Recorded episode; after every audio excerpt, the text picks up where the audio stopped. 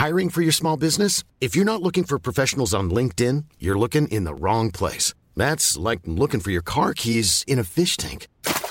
LinkedIn helps you hire professionals you can't find anywhere else, even those who aren't actively searching for a new job but might be open to the perfect role. In a given month, over 70% of LinkedIn users don't even visit other leading job sites. So start looking in the right place. With LinkedIn, you can hire professionals like a professional. Post your free job on linkedin.com slash people today.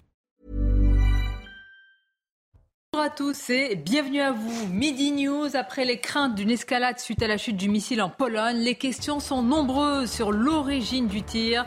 Si on tient compte de la prudence des Occidentaux et de la position plus que mesurée des États-Unis, l'hypothèse d'un tir russe s'écarte et la dénonciation trop rapide de Zelensky agace. Emmanuel Macron, très prudent également, appelle à la désescalade. Dans l'actualité, une marche blanche qui sera teintée à n'en pas douter de beaucoup d'émotions et de colère. Aussi une marche cet après-midi en hommage à Lola, la collégienne sauvagement assassinée qui avait choqué toute la France. Les suites pour les migrants de Toulon. Nous serons sur place avec notre journaliste Augustin Donadieu tout à l'heure. Et puis, un sujet explosif, la corrida, boucherie en public ou tradition à défendre coûte que coûte. On en parlera. Mais tout d'abord, le journal. Bonjour à vous, Nelly. Bonjour Sonia, bonjour à tous. Et à la une de l'actualité, évidemment, les dernières informations concernant cette explosion qui a tué euh, deux personnes dans l'est de la Pologne hier. Des débris de missiles russes et de missiles ukrainiens de défense antiaérienne en seraient à, l'origine, selon euh, le ministre belge de la Défense. Euh, dans le même temps, nous continuons à appeler à la désescalade et à la cessation immédiate de l'invasion russe, ajoute la ministre belge. Et puis, depuis Bali, Emmanuel Macron, lui aussi, demande une extrême prudence dans ce conflit ukrainien. Il assure que l'objectif principal du G20 et la responsabilité des dirigeants présents, euh, c'est bel et bien d'œuvrer en faveur de la paix. Et puis il ajoute, en outre, que la Chine devrait jouer un rôle de médiation plus important dans cette guerre euh, en Ukraine. Enfin, plus d'analyses seront euh, menées pour déterminer les causes de cette explosion. À l'Assemblée, par exemple, les députés demandent à être informés sur cette situation. Élodie Huchard, bonjour, vous êtes sur place. Est-ce que ce sujet polonais est au cœur des, des discussions ce matin? Oui, bien sûr. Et ce qu'il faut aussi euh, rappeler, c'est que la situation, notamment euh, en Ukraine, était au cœur des débats, y compris ici à l'Assemblée, à la reprise parlementaire. Il y avait eu un débat mené par euh, Elisabeth Borne, qui avait vanté les sanctions contre la Russie, qui avait salué l'héroïsme de l'Ukraine, l'occasion pour le Rassemblement national d'expliquer que les sanctions étaient contre-productives. Et effectivement, certains, certains groupes se sont forcément emparés du sujet. C'est le cas, par exemple, de la France insoumise. Mathilde Panot, la présidente du groupe, dès hier a diffusé un communiqué de presse expliquant que la représentation nationale devait être devait être tenu au courant rapidement et informé dans les meilleurs délais de l'évolution de la situation et des éléments dont dispose le gouvernement. Il faut rappeler qu'évidemment, ici à l'Assemblée nationale, c'est aussi l'occasion pour le gouvernement d'expliquer, de donner des informations aux députés et surtout de justifier leur politique. Merci beaucoup pour ces euh, premières précisions. L'affaire Iki qui euh, prend donc un nouveau tournant. L'imam euh, marocain qui est en Belgique sans titre de séjour a été placé hier soir dans un centre fermé en vue d'une expulsion. L'État belge souhaite le remettre à la France, mais les autorités françaises n'ont pas encore fait connaître leur décision en la matière. Et puis c'est un projet qui divise au sein même des partis la proposition de loi déposé par euh, le député insoumis euh, Émeric Caron pour interdire la corrida est étudié aujourd'hui en, commission des lois à Nîmes, berceau de la corrida euh, en France. Les habitants aussi sont partagés. Écoutez. Pour moi, tuer un taureau, je trouve ça inadmissible. L'animal, il n'a rien demandé. Qu'on le laisse vivre sa vie et. Enfin, je vois pas ce qu'il y a de drôle de voir quelqu'un tuer un animal, quoi. Personnellement, je n'ai rien contre la corrida. Les gens qui veulent la corrida, ils vont à la corrida. Moi, je n'y vais pas mais je n'interdirai pas les gens d'aller à la corrida. Je suis pour la corrida, parce qu'ici on a des traditions dans le midi, dans la Camargue, et je crois que la corrida doit exister et doit rester. Dans l'actualité également, cet accident qui a eu lieu dans le Rhône ce matin, un immeuble situé à Chaponost s'est partiellement effondré. Les pompiers ont indiqué qu'aucune victime euh, ni euh, blessé donc n'était à déplorer. Écoutez. Les secours du, SDMIS sont intervenus peu après 7 heures ce matin pour un effondrement partiel d'immeuble. Il s'agit d'un immeuble euh, en structure euh, pisée qui s'est effondré sur une de ses faces. Quatre personnes ont été euh, évacuées, une cinquième manquait à l'appel à notre arrivée, mais il s'avère qu'elle est en déplacement. Et il n'y a pas de victimes retrouvées sous les décombres après le passage des équipes cynotechniques.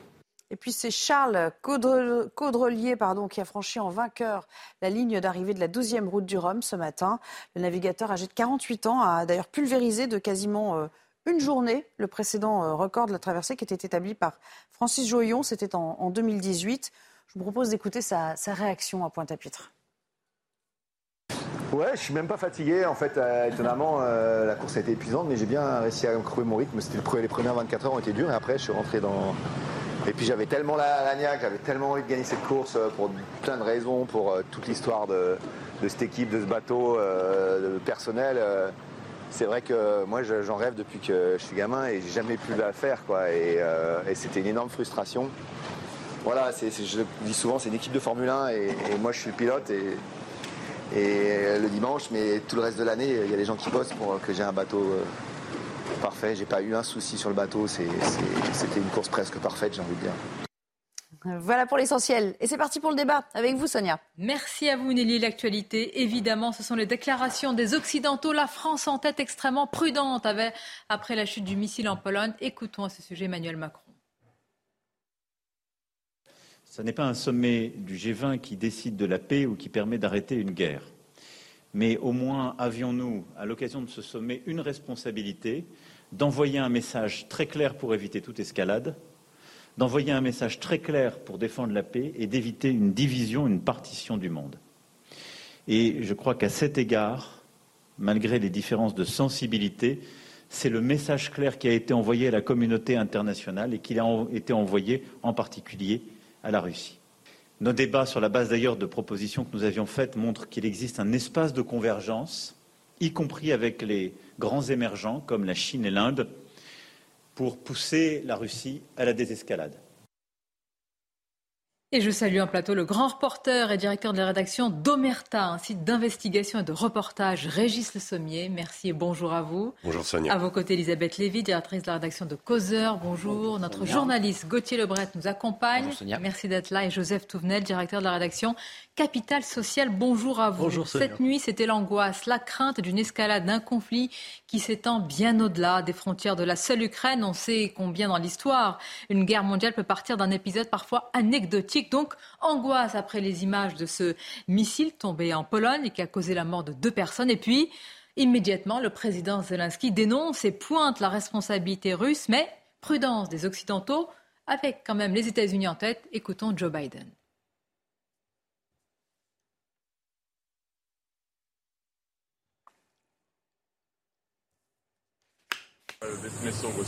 Ce missile a-t-il été tiré depuis la Russie?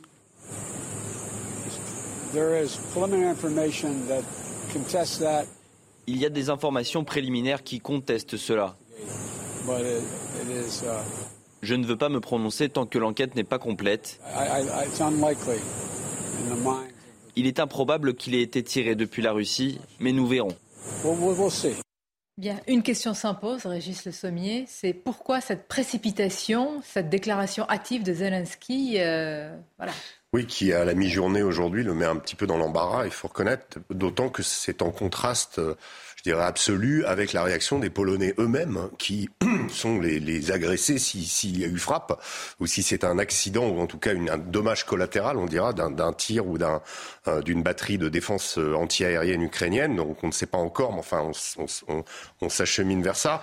Les Polonais ont été extrêmement euh, prudents, et surtout leur Premier ministre qui a dit très tôt c'est un acte isolé. C'est très important parce que euh, il s'agit d'un petit village, d'ailleurs une zone dans laquelle, à travers laquelle sont passés beaucoup de réfugiés ukrainiens à une époque.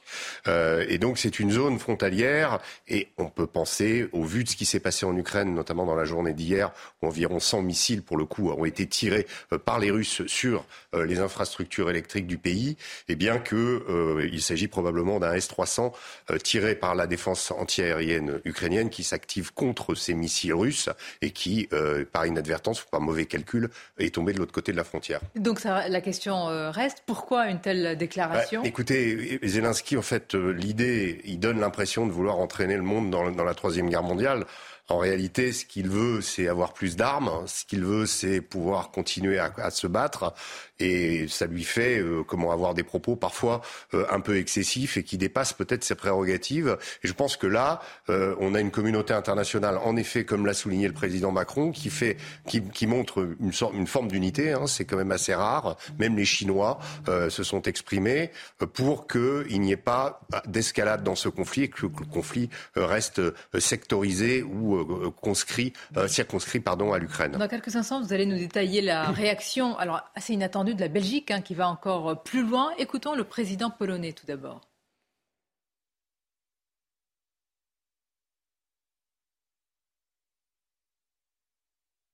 Gauthier, allez-y sur la Belgique, puis on va l'écouter. Oui, effectivement, c'est étonnant que ça vienne directement de la Belgique. C'est la ministre de la Défense belge qui a déclaré il y a euh, quelques instants que l'explosion en Pologne serait due au système ukrainien de défense anti-aérienne. Alors ça vient après la déclaration qu'on a entendue de Joe Biden qui a dit que ce serait très improbable que euh, le tir provienne euh, directement euh, de la Russie. Et la grande prudence d'Emmanuel Macron qui n'a pas voulu trancher tout à l'heure en, conférence de presse, qui s'est montré très prudent tout en rappelant effectivement qu'il y a eu 100 missiles qui ont frappé la Russie, l'Ukraine hier, l'Ukraine hier, des positions civiles, dit même Emmanuel Macron, des voilà des positions civiles frappées par par la Russie hier, une centaine de, de missile qui a touché, qui a touché euh, l'Ukraine hier. Et effectivement, cette, euh, cette déclaration belge qui dit donc encore une fois que l'explosion en Pologne serait due au système ukrainien de défense antiaérienne, ce qui met à mal effectivement la parole, la prise de parole de Volodymyr Zelensky hier, qui parlait euh, de, de crime, enfin pas de crime, pardon, mais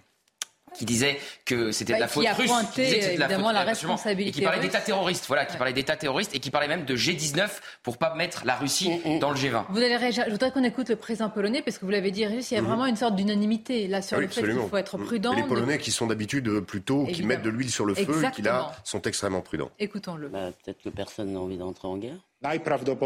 Le plus probable est qu'il s'agisse d'un missile de fabrication russe, mais l'enquête est toujours en cours. La protection de la Pologne a été renforcée.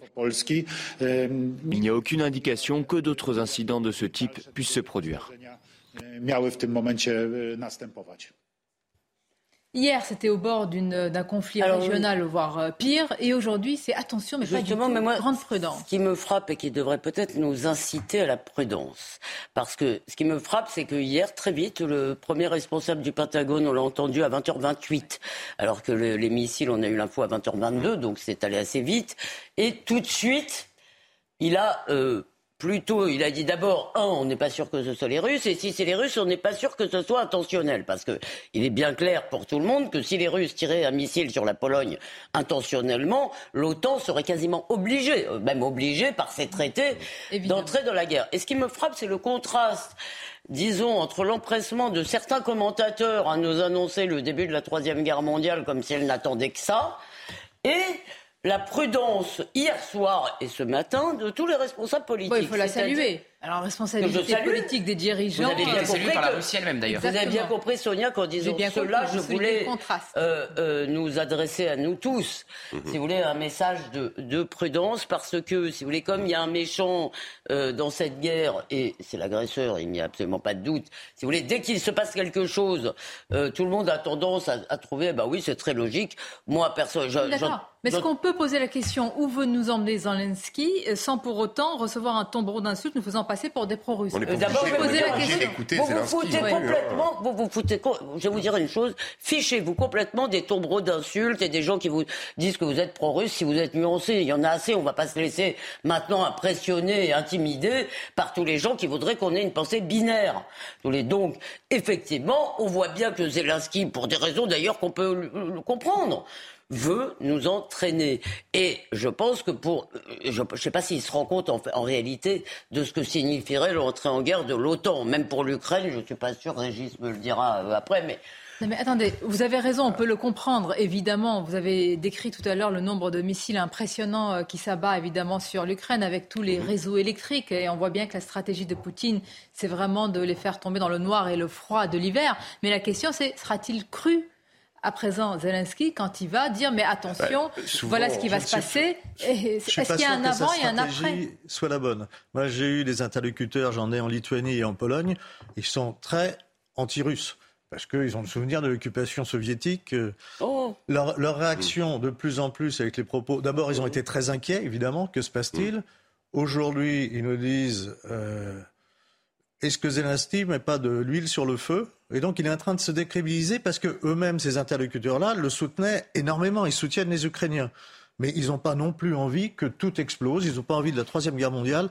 Et, là, il me disait encore ce matin, les Polonais que j'ai eus, en me disant, mais que recherche-t-il Parce qu'il euh, devient dangereux. On peut noter qu'il y a eu deux temps dans la déclaration de Zelensky. Au début, donc tout de suite, dénonciation de la Russie, puis après, on dirait qu'il a été un peu plus modéré. Est-ce qu'on peut supposer qu'il y a eu euh, un appel américain Mais c'est quand même, ou un appel américain, évidemment, qu'il y, a sans doute eu un appel euh, à la raison de la part des, des États-Unis, mais il est difficile de croire que Volodymyr Zelensky n'est pas au courant euh, si la, la, la, la, défense antiaérienne ukrainienne est rentrée. Le, il y a un régiment qui est juste à côté, qui est le, le, régiment 540 de la défense anti-aérienne ukrainienne ukrainienne qui euh, protège la ville de, Lvov en particulier et euh, Lviv pardon en, ukrainien, Lvov en russe.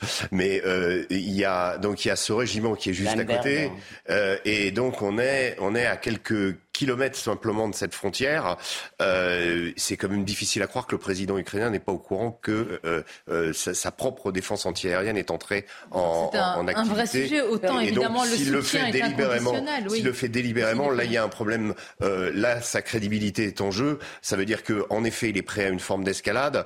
il est prêt à sacrifier beaucoup de choses, y compris son propre pays, parce que le, le problème, comme le suggérait Elisabeth tout à l'heure, c'est que pour l'Ukraine, si l'OTAN entre en action, bah, l'Ukraine est déjà un champ de bataille, mais ça va être encore pire.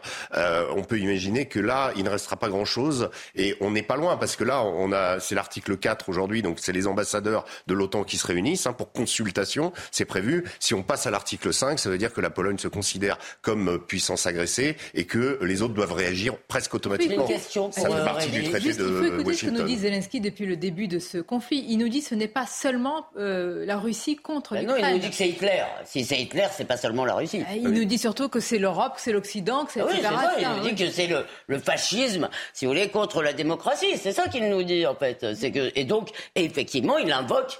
Euh, on invoque beaucoup le nazisme dans cette affaire, beaucoup ouais, trop d'ailleurs. C'est aussi l'argument russe pour parler des voilà, J'étais en train de le dire, Gauthier. On invoque beaucoup le nazisme, beaucoup trop d'ailleurs de tous les côtés.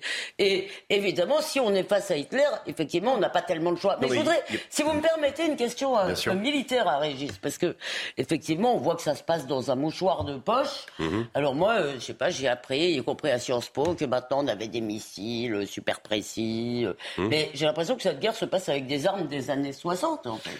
Alors la, la plupart, surtout du côté russe, il y a encore énormément, il y a un stock militaire important de, de grades euh, et de missiles qui sont euh, effectivement qui ont été conçus dans les années 60 et 80. Euh, je précise que si c'est du S-300 qui est responsable de cette frappe en, en, comment, en Pologne, le S-300 a été conçu en 1980. Il y a eu une nouvelle version en 1997, une version plus, plus moderne. Mais si vous voulez, c'est de la c'est de la défense antiaérienne relativement rudimentaire. les Israéliens d'ailleurs la connaissent très bien puisque c'est ce qu'utilisent les, Syriens quand il y a une, une intervention euh, de l'armée israélienne pour essayer, euh, donc euh, au-dessus du Golan, régulièrement, vous avez des tirs de S-300. donc le S-300 est, un, est, un, est très répandu, mais c'est un missile qui n'est pas très, très La question, c'est quel est l'intérêt et la stratégie de Poutine en envoyant ce missile, si c'était lui, tout comme on, aurait, on pouvait poser la question lorsqu'il y a eu sabotage des. les Russes, les Russes utilisent des missiles, c'est plus. C'est plus ce qu'on appelle des missiles calibre. Ça, c'est le type de missile. Euh, ils font à peu près 120 km de portée. Euh, donc, en effet, euh, il est difficile de croire que ça vienne de la Russie. Mais si, imaginons, dans l'hypothèse où ce soit en effet un missile russe, ce qui semble vraisemblable, ça voudrait dire que ça vient des territoires contrôlés par la Russie. Euh, bon, maintenant, ça, ça, toute l'interrogation. Je pense pas, euh, à l'heure actuelle, la, la, la, la, configuration de la guerre oblige à penser que nous sommes toujours dans une confrontation entre la euh, entre l'Ukraine et la Russie, et que la Russie connaissant un certain nombre de difficultés qu'on ne va pas continuer à décrire, qu'on a déjà décrit sur le terrain, euh, elle, elle, elle, elle, vise à stabiliser une forme de front pour l'hiver, et elle n'est pas dans, une, dans la recherche d'une escalade, en particulier avec les pays baltes, avec les, la, Roumanie ou la Pologne. Alors la euh, Pologne, on va en parler, on va insister sur ce pays, parce qu'ils ont eu quand même une déclaration prudente, mesurée. Hum. même si on peut dire qu'ils euh, sont en demande de sécurité euh, aussi. également. Écoutons juste après, vous allez nous analyser la stratégie aussi de la France, plutôt équilibrée. Très prudente. mesurée, très prudente, Emmanuel Macron à ce sujet. Aujourd'hui, les circonstances ne permettent pas d'attribuer ces tirs. Et donc je resterai extrêmement prudent. je sépare ce qu'a subi l'Ukraine. Il y a eu ensuite deux tirs qui sont tombés sur le sol polonais. Aujourd'hui, nous ne pouvons pas les attribuer. Il y a en effet euh, des premiers travaux euh, qui ont été partagés par les États-Unis d'Amérique, mais il nous faut rester très prudents. Et donc, nos services travaillent en lien en particulier avec les services américains et britanniques et en coopération très étroite avec les Polonais pour expliciter toutes ces circonstances. Et lorsqu'elles seront clarifiées, il nous appartiendra collectivement de communiquer en bon ordre et dans le bon cadre. Mais voilà, il y a en tout cas eu, ça c'est un fait, plus de 85 tirs de la Russie, sans aucun doute, sur l'Ukraine, le sol ukrainien contre les populations ukrainiennes. Il y a eu deux missiles qui sont tombés sur le sol polonais. Maintenant, il faut qu'on fasse la clarté. Et aujourd'hui, c'est surtout euh, un moment de solidarité, d'amitié, de condoléances à l'égard de la Pologne et de son peuple. Mais quand on lit entre les lignes, c'est même plus entre les lignes, on écarte l'hypothèse d'un tir russe et on irait plutôt vers un tir euh, ukrainien accidentel. Oui, tout à fait. De défense. De défense. De défense. C'est un missile Antimissile ukrainien. Ce que disent les, Belges, parce que c'est les seuls qui parlent concrètement pour le moment, puisque on sent la prudence d'Emmanuel Macron et même de, Joe Biden qui parle de tirs improbables de la Russie. Oui, mais ça, ça veut dire que leurs services de renseignement ont déjà les informations. ils ont des informations. Il y a, un élément, il y a un élément qu'on ignore toujours là. Euh, c'est la patte humaine. Moi, je me rappelle avoir discuté avec un militaire français il y a quelques années, positionné en Afrique, et qui, à quelques minutes près, avait failli déclencher un missile qu'aurait abattu un avion civil. Euh, parce que parce qu'il y a eu des informations qui arrivaient, il y avait des attaques djihadistes. Euh, et, à un moment donné, la patte humaine peut faire des erreurs. C'est-à-dire que les opérateurs. Et là, on nous dit euh, la stratégie des Ukrainiens, la stratégie. Oui, sans doute, et des Russes aussi. C'est pour ça qu'on vient de dire ça peut être un tir accidentel mais la question, c'est comment ensuite il est utilisé ou instrumentalisé ou manipulé. Je peux juste faire une remarque. ce qui est quand même intéressant dans cet épisode, même si on va visiblement vers une désescalade et, et tout laisse penser que l'épisode était accidentel, ou entre guillemets, qu'il s'agissait de ce qu'on appelle un dommage collatéral, d'un contre d'une batterie antiaérienne euh, ukrainienne contre euh, probablement un missile russe. Mais ce qui est intéressant, c'est que c'est le type d'incident qui peut aller plus loin. C'est-à-dire qu'il est exemplaire. Pourquoi? Parce que c'est la première fois que euh, la frontière orientale de l'OTAN, frontière extrêmement surveillée, sur laquelle finalement tous décident euh, pour euh, extension ou non de, ce conflit.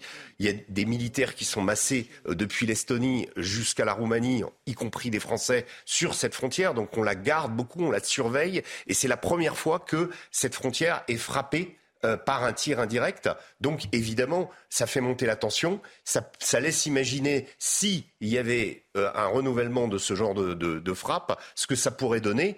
Et en effet, euh, là, on est dans un, dans un moment où euh, ce type de guerre, on sait très bien que la Première Guerre mondiale a démarré avec l'assassinat d'un obscur duc, archiduc d'Autriche, que personne ne connaissait. Non, mais dans une ville, Sarajevo, que personne ne connaissait. Donc, donc attention, attention à ce genre d'incident et attention finalement, et on peut, ne peut que saluer le, le, comment, les appels au calme de l'ensemble de la communauté internationale sur cette histoire pour ne pas mettre de l'huile sur le feu et euh, euh, comment dire faire dégénérer ce conflit déjà assez atroce. On va écouter dans quelques instants euh, Vladimir Poutine. Hein. on va voir. Alors lui dénonce l'Ukraine et je voudrais qu'on s'arrête sur les mots utilisés par le, par le président Zelensky parce qu'il ne fait pas que dénoncer. Selon lui, eh bien la Russie, il qualifie l'État d'État terroriste. Écoutons-le. Hier, lors de notre sommet, tout le monde a parlé de la façon de mettre fin à la guerre russe. Le représentant russe a même fait quelques commentaires et après cela, près de 100 missiles russes ont frappé l'Ukraine, brûlé des bâtiments résidentiels, détruit à nouveau des centrales électriques. Des centaines de villes se sont retrouvées sans électricité, sans eau et sans chauffage. Hier, des missiles russes ont frappé le territoire de la Pologne voisine. La réaction doit être rapide. Cette attaque de missiles est la véritable performance de la Russie au G20. Donc quand je dis G19, je ne me trompe pas, car la Russie est un terroriste et nous nous en protégeons. Telle est la réalité. Il y a le poids des mots quand même qui est important ici. État terroriste, effectivement. Il parle de G19 et pas de G20 pour enlever la Russie, euh, effectivement, euh, du G20. Et on parlait sans doute du, en même temps, effectivement, des Occidentaux. Alors ils sont très prudents sur l'origine de ce missile qui est tombé en Pologne, mais en même temps, je voyais la réaction de Rishi Sunak, Premier ministre, nouveau Premier ministre anglais, qui dit jamais ce missile ne serait tombé en Pologne si la Russie n'avait pas envahi l'Ukraine. Donc en même temps, tout en étant très prudent sur euh, effectivement l'origine de ce missile, les Occidentaux, bien sûr, condamnent ce qui s'est notamment passé hier en Ukraine et ces, ces euh, centaines, enfin, ce, oui, 100 missiles, on parle de entre 85 et 100 missiles qui sont tombés hier, effectivement, en Ukraine en provenance de la Russie. Donc les Occidentaux sont, sont pris véritablement là entre deux feux.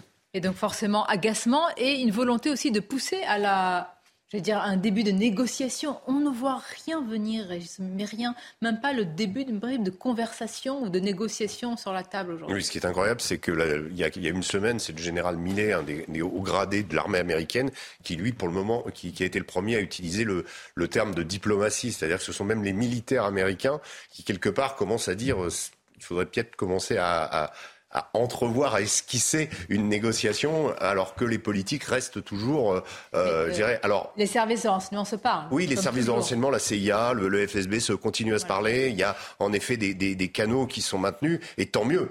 Euh, ça prouve justement, mais ces canaux visent justement à, à ne pas, à, à, éviter la désescalade, à faire que le dialogue continue, euh, mais on n'entend pas encore assez de la part de nos politiques et de la part des hommes politiques en général le terme de diplomatie utilisé. C'est toujours la parole à la guerre. Et il, faut, il faudra bien un moment euh, pour les deux parties, pour la euh, pour l'avenir de l'Ukraine et de la Russie, parce que c'est un conflit, je le rappelle, extrêmement sanglant, extrêmement coûteux en vie humaine, euh, qui met les deux pays à genoux. Il va falloir un moment que on se mette autour de la table. Bon, on va voir. Il est autour de la table. Il réunit son gouvernement. C'est Vladimir Poutine. On va attendre qu'il parle précisément de l'Ukraine pour l'écouter dans quelques instants. À tout de suite.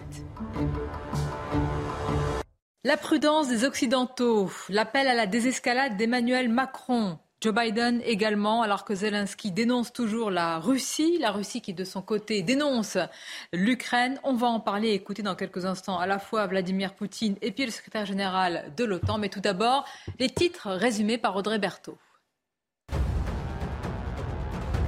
44 des 234 rescapés de l'Ocean Viking seront expulsés euh, vers leur pays euh, d'origine, annonce du ministre de l'Intérieur Gérald Darmanin. 60 autres ont été autorisés à effectuer une demande d'asile. Pour rappel, ce navire humanitaire a débarqué à Toulon la semaine dernière.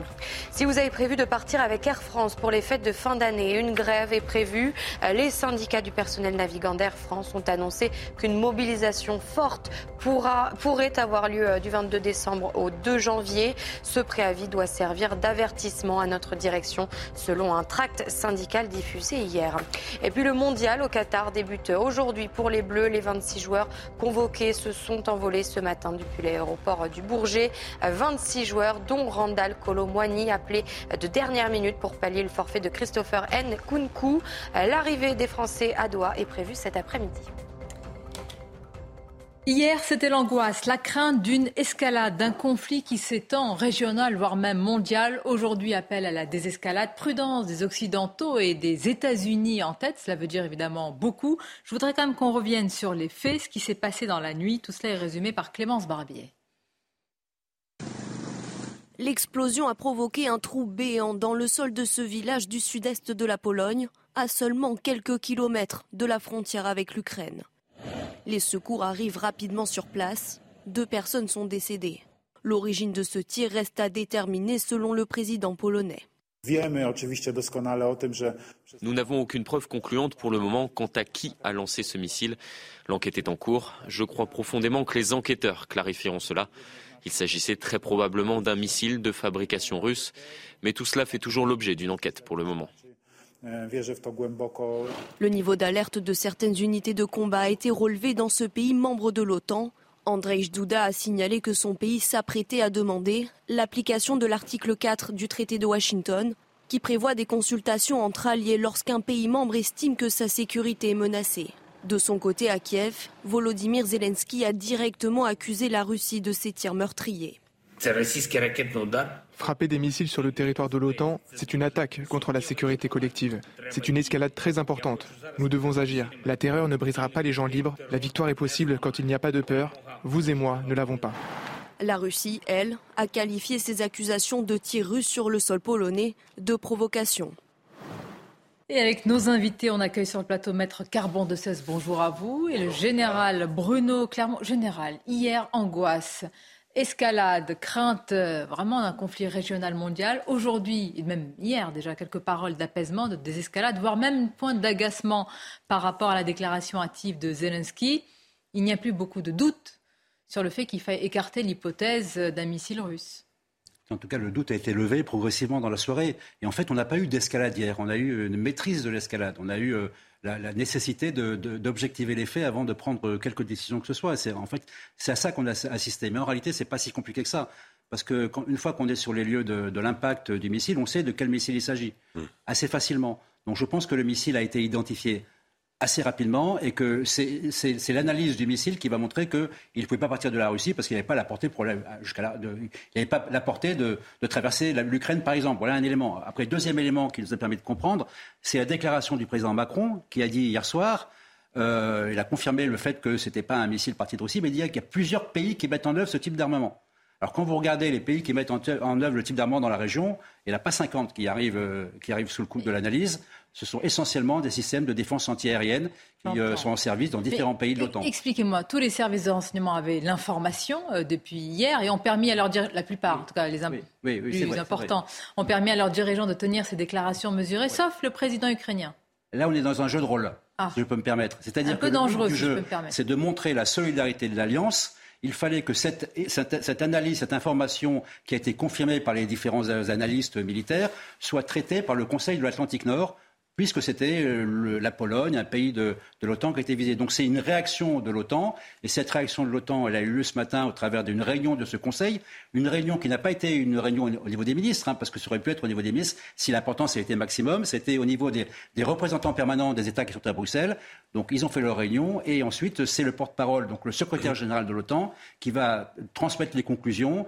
Euh, de ce qu'on peut un petit peu imaginer euh, actuellement. C'est-à-dire que ce n'est pas un missile russe, euh, c'est probablement un missile euh, qui est parti du sol ukrainien, mais plutôt un, accident de défense antiaérienne. Donc, dommage collatéral. C'est un accident, c'est un, un, dommage collatéral involontaire. Peut-être que je peux terminer sur ce point-là pour expliquer pourquoi des missiles antiaériens euh, peuvent taper le sol. C'est que normalement, les missiles antiaériens performants, ce n'est pas forcément le cas de celui-ci, s'autodétruisent s'ils ne touchent pas la cible, ou l'opérateur peut l'autodétruire. Donc normalement, les missiles ne doivent pas un missile dans sa trajectoire ne va pas terminer dans un endroit dans lequel auquel il n'était pas destiné. Donc il y a tous ces éléments à prendre en compte.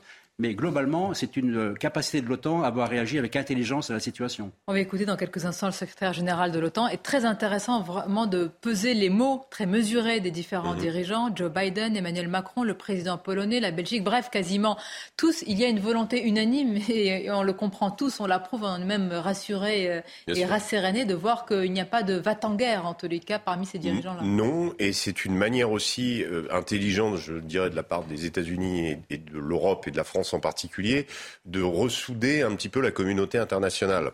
Euh, utilisant, un, on est au bord d'une guerre, en effet, un, comment, un, un, élément, un événement qui aurait pu nous conduire euh, bien plus loin. Euh, cette retenue fait qu'on embarque les Chinois avec nous, qu'on embarque les Indiens aussi. Comme par hasard, tout le monde est réuni à Bali pour le sommet. il y a une, voilà, donc il y, a, il y a une communauté internationale qui, dans la prudence, affiche une unité. C'était quand même assez rare. les Chinois aussi ont, ont fait leur communiqué. Donc voilà, donc d'une certaine façon, euh, cet épisode, euh, finalement, euh, permet de ressouder une communauté internationale qui a quand même été sévèrement mise à l'épreuve par la crise ukrainienne. Mais est-ce qu'on assiste alors à un changement, disons, de stratégie américaine? Parce qu'il y avait beaucoup de commentaires montrant aussi que pour les Américains, euh, euh, cette guerre euh, par Ukrainiens interposée, hein, parce mhm. que n'avait pas que des inconvénients. Et je ne parle pas seulement des ventes d'armes, je parle aussi de la géopolitique générale de la région. Là, vous nous dites. L'action, est-ce qu'il y a un avant et un après? C'est-à-dire que Zelensky qui va demander encore plus d'armes, qui va négocier certaines choses, est-ce que là, on va dire, écoutez, ce n'est plus possible parce qu'à un moment, il faudra bien qu'on trouve une sortie et on ne peut pas aller encore plus loin ou est-ce qu'on va répondre à ces désiderata en Moi, je c'est crois, notre intérêt aussi. Je, crois ce qui, est, ce qui est intéressant, je vais répéter ce que j'ai dit tout à l'heure, mais le général Millet, la semaine dernière, qui a fait une déclaration comme quoi, qui était un des premiers américains à parler de diplomatie ou en tout cas essayer de, euh, d'aller vers une solution négociée, euh, c'est intéressant de voir que les militaires euh, parlent de négociation alors que les politiques n'en parlent pas encore.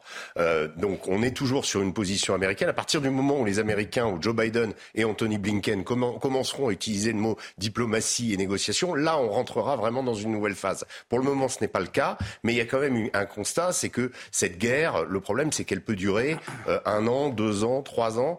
Euh, on ne sait pas combien de temps elle peut durer. Donc euh, les, les, Russes se sont repliés, ils ont subi des défaites, mais ils sont toujours présents dans une, immense partie d'Ukraine. Et, et, et, ça reste une, une guerre qui, au niveau comment, du, de, au niveau de, de, du front, reste extrêmement meurtrière. Donc c'est une guerre qui épuise et et, ce n'est plus, à mon avis, dans l'intérêt de la communauté internationale que cette guerre se prolonge, ni même peut-être dans, l'intérêt des Américains et en tout cas du monde. C'est même plus de euh, l'intérêt des Américains. Je pense que plus d'intérêt de personne. Le, le, le, risque de tout ça, c'est qu'on ait une guerre qui pourrisse, qui épuise euh, les deux parties et qu'on se retrouve avec euh, un scénario à la coréenne, c'est-à-dire avec une partie contrôle russe et une partie et, et, regardez ce qui se passe en Corée. Ça, ça, fait 80 ans que ça dure. Donc la, la, la question, elle est là. Euh, Qu'est-ce qui ensuite après, je ne parle pas de la nature des négociations. Euh, le fait que Volodymyr Zelensky parle de reprendre l'intégralité euh, des territoires contrôlés par l'Ukraine, le fait que les Russes mettent. Non, mais là, ce sont des positions irréconciliables. Non, mais il va falloir un moment que tout ça. Euh, même pas lui-même. Non, mais je pense qu'il va falloir un moment que tout ça, bah, que voilà, qu'on arrive à se mettre autour de la table. Ça n'est pas encore le cas, mais disons qu'il y a peut-être des discussions qui pourraient y conduire. Il n'en demeure pas moins que celui qui pose l'acte d'autorité cette nuit, c'est Joe Biden. Il siffle la fin de la récréation. Il dit mm. précisément à Zelensky, nous n'accéderons pas à votre volonté de, monter dans les tours et, d'accélérer la tension et de l'augmenter. Et, moi, je considère qu'il s'agit d'un incident mineur et par conséquent, il donne le signal des, négociations. Donc il y a un acte d'autorité américain sur ce conflit qui est posé très clairement en, désavouant la volonté de Zelensky de dramatiser la situation. Vous y avez vu un, vous y avez vu un désaveu également, général? Je partage en partie ce qui a été dit. J'aimerais faire euh, trois points. Un point opérationnel, deux points stratégiques. Premier point opérationnel, il faut comprendre pourquoi ça s'est passé hier. Qu'est-ce qui s'est passé hier? Hier, il y a eu une centaine de missiles de croisière, de missiles balistiques qui ont frappé un grand nombre de villes de l'Ukraine. Donc la défense antiaérienne ukrainienne a euh, s'est mise en bataille et a tiré tout ce qu'elle pouvait tirer. Donc on a vu si c'est le cas, elle a tiré un missile antiaérien qui n'a pas explosé, qui a terminé sa course euh, en Pologne. Ça, c'est le premier cas. Deuxième pas, ça fait neuf mois que l'OTAN et la Russie sont en face. Elles sont en face. En fait, derrière la ligne de front, vous avez des, avions de l'OTAN, vous avez des avions euh, de la Russie qui se défient, vous avez des bâtiments qui se croisent en Méditerranée et en Atlantique. Depuis le début, il n'y a pas eu le moindre incident, la moindre provocation de la part des Russes. Hein, ça veut dire quoi? Ça veut dire que depuis le début, pas plus les Russes que les Américains ne veulent de l'escalade. Ce qu'ils veulent, c'est qu'effectivement, éventuellement, on affaiblisse au maximum la Russie dans une guerre à l'intérieur de l'Ukraine, de façon à donner des gages, par exemple, à la Pologne, aux pays qui s'inquiètent de, la possibilité de la, Russie de continuer son offensive. Donc affaiblir la Russie, c'est important, mais ce n'est pas un changement de stratégie.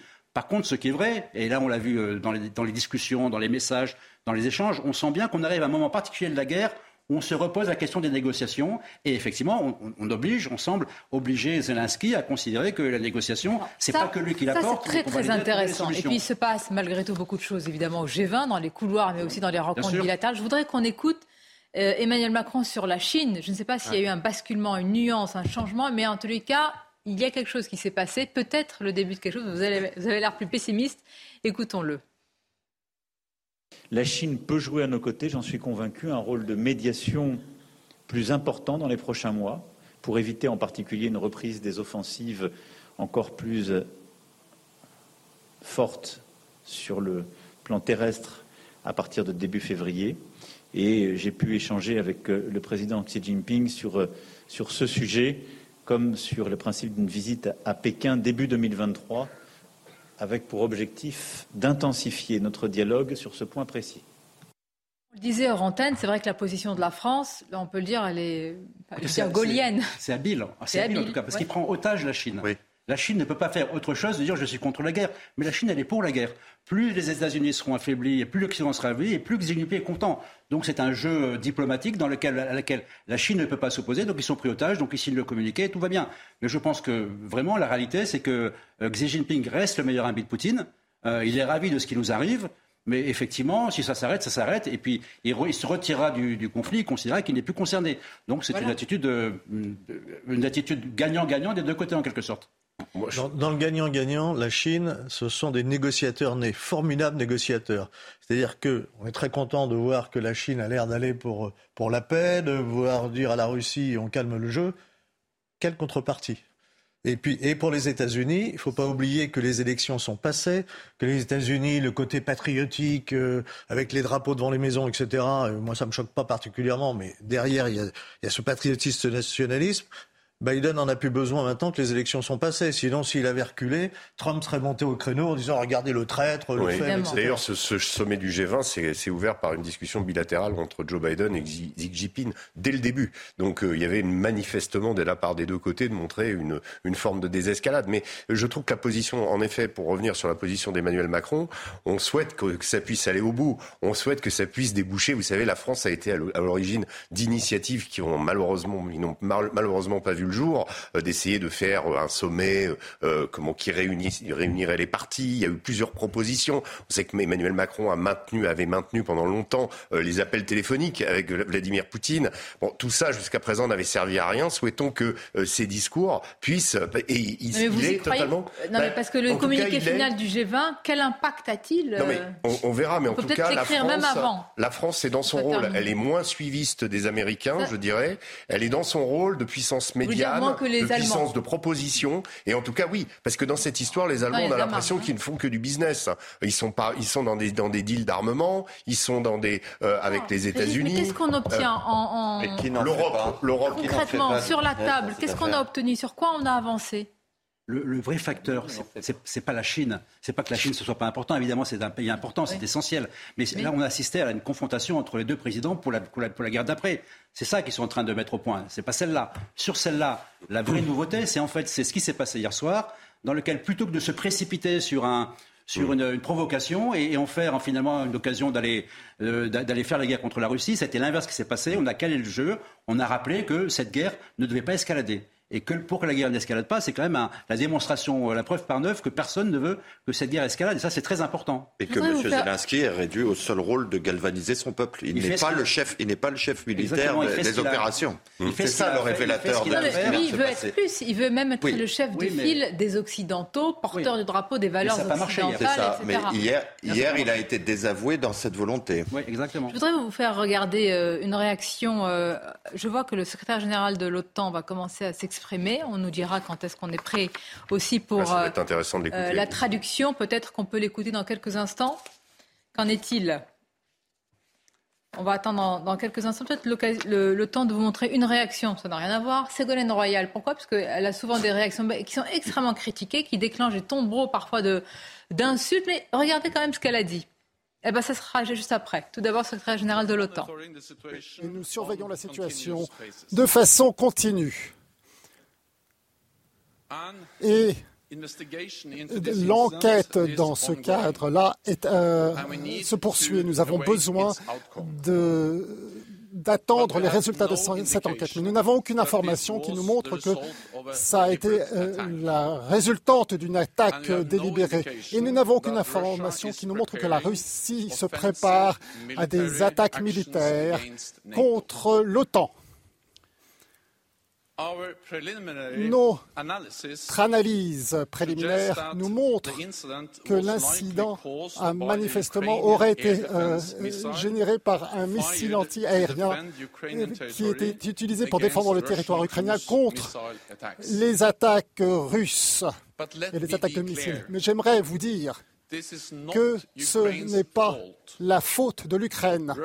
La Russie a une responsabilité à l'heure où elle continuait sa guerre illégale contre l'Ukraine. Lors de la réunion d'aujourd'hui, euh, on a donc offert nos condoléances concernant la perte de vie humaine. Et nous, ils ont exprimé la solidarité avec notre allié, la Pologne, notre grand allié, et a clarifié le fait que nous allions continuer à soutenir l'Ukraine dans ses droits à l'autodéfense. La Russie doit arrêter cette guerre sans sans signification. Hier soir, j'ai parlé avec le président, M. Douda, et le président Joe Biden des États-Unis. Nous nous sommes mis d'accord sur le fait que nous ayons besoin de rester prudents, calmes et euh, coordonnés de façon très étroite. Nous allons continuer à consulter, à surveiller la situation de façon très étroite. L'OTAN est unie et nous allons toujours faire ce qui est nécessaire afin de protéger et défendre nos alliés. Et voilà, je suis maintenant prêt à répondre à vos questions. Donc, euh, euh, Madame Gray, donc de la radio polonaise. Merci. Monsieur le secrétaire général, quel pourrait être le résultat concret, en termes concrets, à l'issue de cette réunion d'aujourd'hui Est-ce que vous allez renforcer la défense aérienne en Europe, plus particulièrement sur les frontières de l'Ukraine? Car euh, si la guerre continue, il y aura encore des missiles russes qui vont frapper les villes en Ukraine. Il y a donc un risque que de telles situations puissent se reproduire. Merci beaucoup.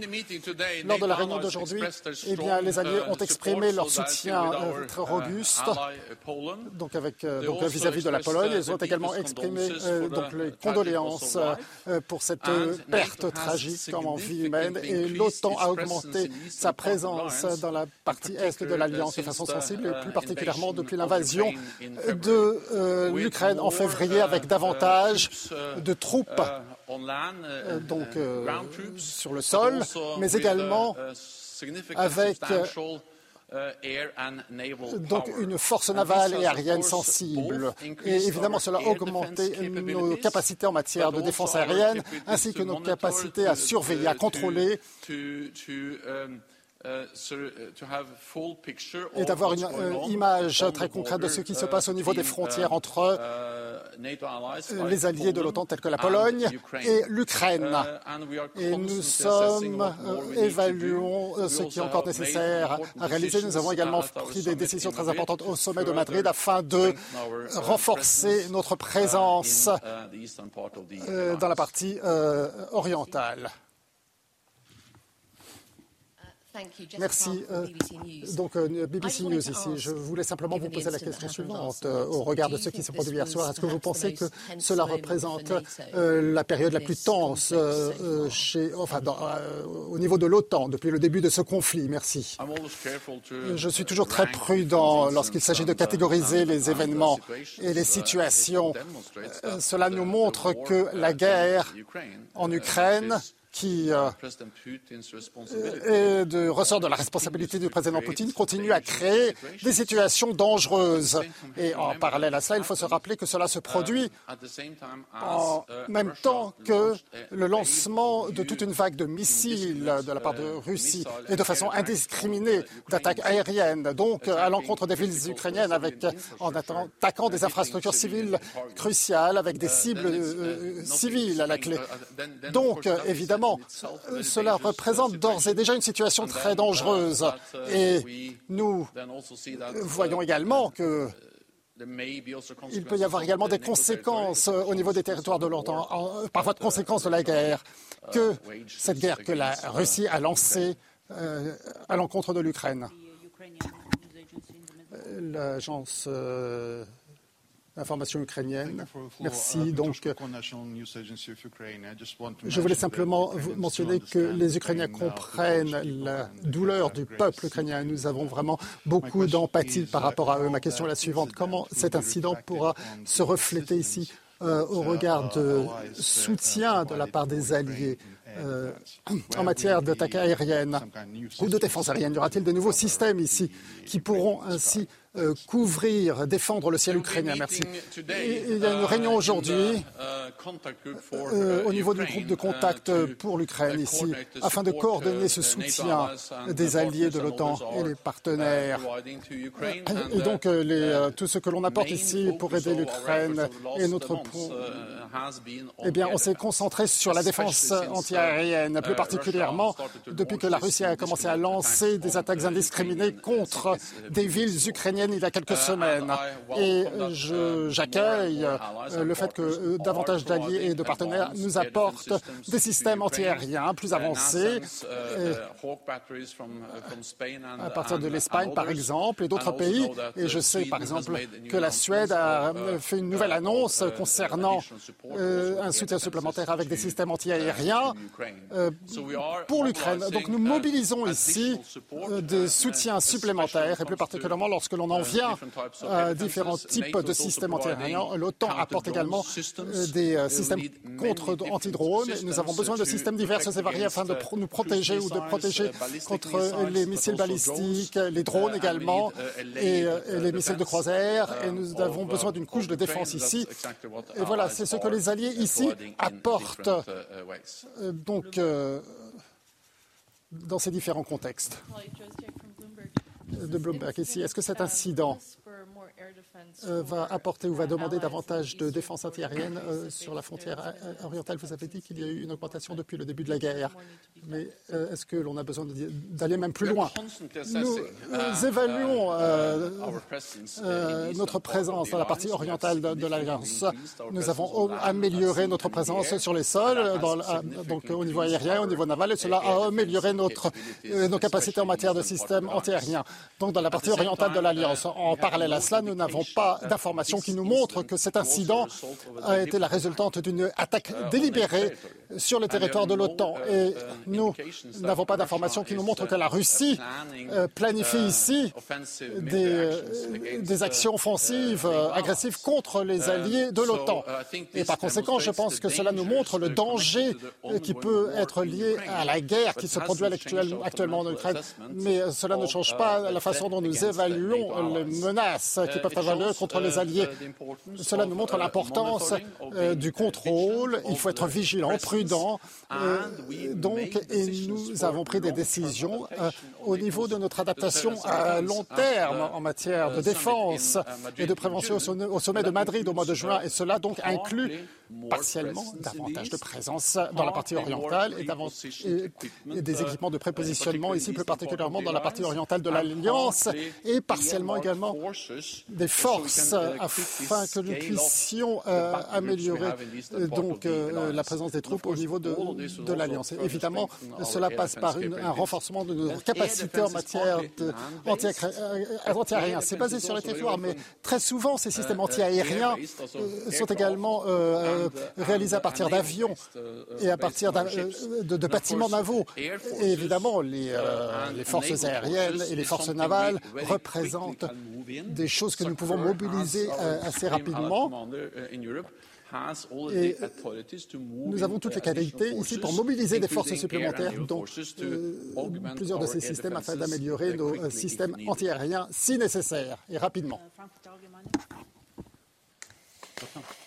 Voilà pour les propos et la déclaration du secrétaire général de l'OTAN qui euh, affirme euh, qu'il n'y a pas d'informations selon, laquelle la Russie, selon lesquelles la Russie planifie des actions euh, offensives à l'encontre de l'OTAN, que ce n'est pas non plus la faute de l'Ukraine. Ça, c'est très intéressant, même s'il admet entre les lignes, évidemment, apparemment maintenant, c'est presque acté que c'est un missile, petit missile ukrainien. Donc l'origine, finalement, la responsabilité, elle est russe, mais le missile a été probablement accidentellement, en tous les cas, envoyé sur le sol polonais par l'Ukraine. C'est bien ça, Général Clermont? Alors, je pense qu'il manque un mot important, c'est anti-aérien. C'est un missile anti-aérien qui visait à intercepter les missiles de croisière et les missiles balistiques, qui ne s'est pas autodétruit. Il a raté son objectif. Il a continué sa trajectoire. Et il est arrivé en Pologne, à 7 km de la frontière. Je pense que les deux mots les plus importants là-dedans, ce qu'il faut retenir, c'est euh, ce qu'a dit le, le ministre des Affaires étrangères polonais hier soir, il a dit c'est un accident malheureux. C'est un accident de Et donc, malheureux. maintenant, il faut s'attendre. Pas d'article 4, euh, ni d'article 5, qui quand même... Évidemment, pas d'article 5. Rappelons en quelques mots ce que c'est. Article 4, c'est euh, lorsqu'il y a des tensions, on réunit tous les alliés pour qu'ils se consultent avant de prendre une décision. Ça s'est produit euh, le, 11 septembre, le 12 septembre 2001. Il y a l'article 4, qui a été suivi de l'article 5. Cette fois-ci, il n'y a ni l'article 4 ni l'article 5, puisqu'on a objectivé les faits. c'est un accident malheureux, un missile antiaérien ukrainien qui a terminé sa course euh, sur deux malheureux qui euh, étaient dans un champ pour sûr, Ça a causé la mort de deux personnes. Mais je trouve que la rhétorique est particulière. Hein. Ce n'est pas la faute de l'Ukraine parce qu'il s'agit de ne pas euh, accabler, mm, malgré la rhétorique assez offensive de, de, Zelensky. président Zelensky. Non, je pense qu'il y, a une, il y a une volonté aussi de prendre en considération peut-être que le, le, le, président ukrainien est allé un peu loin et qu'on ne veut pas l'accuser, mais on ne veut pas non plus le froisser. Donc c'est un peu, il y a un petit peu un moment d'embarras quand même puisque euh, on sait que, enfin, c'est le, secrétaire euh, général de l'OTAN, euh, Joe Biden, Emmanuel Macron, je pense savent depuis un petit moment la réalité. ils ont sans doute attendu pour communiquer, mais le président Zelensky est allé très vite en besogne et euh, a laissé penser qu'il souhaitait quand même entraîner euh, le reste du monde dans un conflit d'une autre ampleur.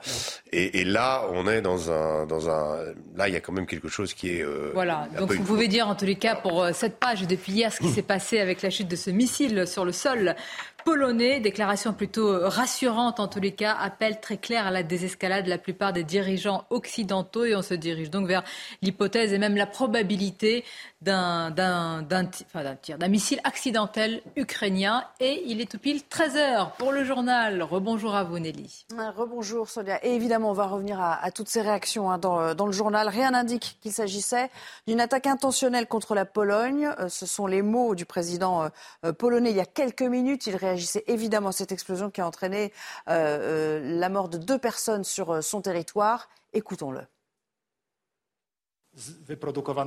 Il n'y a pas de preuve que le missile S-30 de production RSS, un ancien missile, a été lancé par les Russes. Il est fortement probable qu'il a été contré par la défense antimissile ukrainienne. Et cet incident qui a donné lieu à de nombreuses réactions. Le Kremlin, au passage, salue la retenue des États-Unis, assurant donc que la Russie n'a rien à voir avec euh, cet incident. Et puis à Bali, Emmanuel Macron demande à la Chine de jouer un rôle un peu plus important euh, dans euh, la médiation de ce conflit. Écoutons. Ce n'est pas un sommet du G20 qui décide de la paix ou qui permet d'arrêter une guerre. Mais au moins avions-nous, à l'occasion de ce sommet, une responsabilité d'envoyer un message très clair pour éviter toute escalade, d'envoyer un message très clair pour défendre la paix et d'éviter une division, une partition du monde. Et je crois qu'à cet égard, malgré les différences de sensibilité, c'est le message clair qui a été envoyé à la communauté internationale et qui a été envoyé en particulier à la Russie. Nos débats, sur la base d'ailleurs de propositions que nous avions faites, montrent qu'il existe un espace de convergence, y compris avec les grands émergents comme la Chine et l'Inde pour pousser la Russie à la désescalade. Ce matin, la proposition de loi pour euh, interdire la corrida a été euh, étudiée en, commission euh, des lois. On va aller du côté de, l'Assemblée nationale pour voir quels ont été les, les arbitrages. Avec vous, Elodie. Il y a quelques minutes, les députés se prononcent on l'a appris il y a quelques minutes, les députés euh, se prononcent contre l'interdiction de la corrida. On rappelle que c'est une proposition qui est portée euh, par Émeric Caron, député euh, NUPS. On avait appris hier que le gouvernement était aussi contre l'interdiction, mais qu'il y aura une liberté de vote pour les députés de la majorité. Parce qu'en fait, ce qu'il faut bien comprendre, on ne sera pas forcément sur des votes groupe par groupe, mais plutôt territoire par territoire. Pour certains députés, évidemment, la corrida est un enjeu plus important que pour d'autres. Et ce qu'il faut regarder aussi, c'est la stratégie du gouvernement qui ne veut pas braquer, qui ne veut pas en faire trop autour de cette proposition. Il faut respecter les traditions. Et puis, quand on voit aussi qui va porter la position du gouvernement. À l'origine, Éric Dupont-Moretti, ministre de la Justice, ce serait bien vu au banc pour défendre les arguments du gouvernement. Finalement, ça sera Dominique Faure. Elle est secrétaire d'État à la ruralité. Pourquoi? Parce qu'il faudra des débats plus calmes, pas clivants. Le but, c'est de pas en faire trop, pas trop de bruit autour de cette proposition. Aujourd'hui, donc, en commission et le 24 novembre, le texte arrivera dans l'hémicycle. Merci beaucoup en direct Elodie Huchard depuis euh, l'Assemblée nationale. Dans un bruit assourdissant et euh, des gerbes de feu, la nouvelle méga fusée de la NASA a donc décollé ce matin à direction la Lune. Elle représente d'ailleurs la première mission non habitée du grand programme américain euh, Artemis. C'est un vol test. Il fera le tour de la Lune sans y atterrir, sans astronaute évidemment à son bord. Et il doit permettre de confirmer que ce véhicule est sûr pour un futur équipage. Avant de retrouver Sonia et ses invités pour la suite du euh, débat. On va parler de sport. En handball, l'équipe de France féminine assure sa qualification pour les demi-finales de l'Euro. Elles se sont imposées hier face à l'Allemagne. Récit, Agathe Brun. Regardez CNews Chronique Sport avec Colissimo Facilité, la solution d'affranchissement en ligne dédiée aux professionnels pour simplifier les envois et suivi de colis. Elles sont reçues 5 sur 5. Les Bleus ont décroché ce mardi soir en Macédoine du Nord leur cinquième succès en autant de rencontres à l'Euro. C'était face à l'Allemagne, résultat 29 à 21. Cléopâtre Darle avec 10 arrêts et Orlan Canor avec 5 buts ont côté français. Avec cette victoire, l'équipe de France compte 8 points et finit première de son groupe. Pour leur dernier match du tour principal, les joueuses tricolores affronteront l'Espagne ce mercredi avec un effectif qui devrait être largement remanié. C'était CNews Chronique Sport avec Colissimo Facilité, la solution d'affranchissement en ligne dédiée aux professionnels pour simplifier les envois et suivi de colis.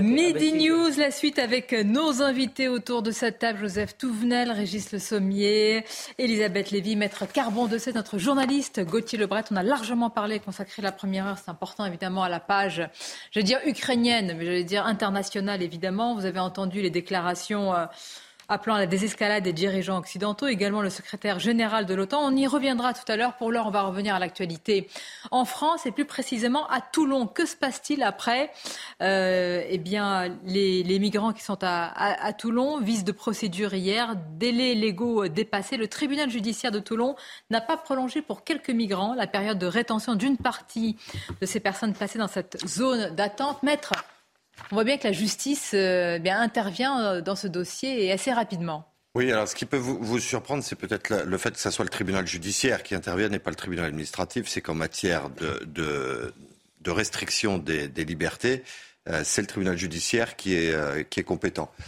Pourquoi le tribunal a-t-il sanctionné? C'est parce que les délais et la procédure n'ont pas été respectés pour mettre en ordre les dossiers et avant leurs examens. Donc à partir du moment où il y a une atteinte, euh, puisque c'est une mesure restrictive de liberté, eh bien euh, c'est euh, sanctionné conformément à la loi. La même loi la même loi qui permet de prononcer des OQTF. Qu'avez-vous ajouté, Elisabeth Lévy, conformément à la loi? J'ai ajouté, si vous voulez, qu'une fois de plus, nous voyons euh, si vous voulez, que euh, le système juridique qui défend toujours les individus et jamais la collectivité et son droit à se défendre, que une fois que ces gens sont entrés sur le sol français, je vous fiche mon billet, que à l'exception de ceux qui vont être dans d'autres pays européens, eh bien 44 personnes vont être expulsées. Ah ben, euh, moi j'attends. Excusez-moi, Gauthier. hier. Alors on va mais voir si permettez-moi, pardon, d'abord de finir et deuxièmement. vous précise les, et deuxièmement, déclarations d'intention. Mais vous avez le droit d'être eh ben, moi d'être sceptique. Ce que je vois, si vous voulez, c'est que maintenant on nous invente des vices de procédure. Ces gens entrent illégalement sur le territoire français. On nous explique que, bien sûr, euh, on nous fait appel à nos, à nos sentiments, un chantage émotionnel, alors qu'en fait, on peut parfaitement les secourir en mer, parce que ce que vous êtes en train de faire, c'est d'encourager d'autres gens à prendre d'autres bateaux et à prendre de nouveau des risques pour venir en France, ce dont les Français ne veulent pas. Que vous le vouliez ou pas, c'est comme ça. Et en réalité, ce qu'on voit, c'est que maintenant, l'immigration, c'est obligatoire. Emmanuel Macron dit, vous n'en voulez pas, vous en aurez partout, on va en mettre partout. Que les Européens n'en veulent pas, on leur dit, c'est pas grave, vous êtes obligés. Et moi, je, trouve que cet état de droit qui ne protège d'ailleurs jamais la collectivité commence à énerver les gens. Et si vous voulez que les gens se détournent de l'état de droit, vous n'avez qu'à continuer, on n'a qu'à continuer comme ça. Il y a juste deux, petites limites. Hein. Je, je, prends acte de la nuance avec laquelle vous appréciez le, système juridique de notre pays. Mais il y a quand même deux petites choses avec euh, lesquelles. La nuance, il y a des maisons pour ça. Chère Elisabeth, euh, il y a deux choses. Euh, euh, d'abord, on n'invente pas des nullités de procédure. Hein. La procédure, elle préexistait à, ce traitement.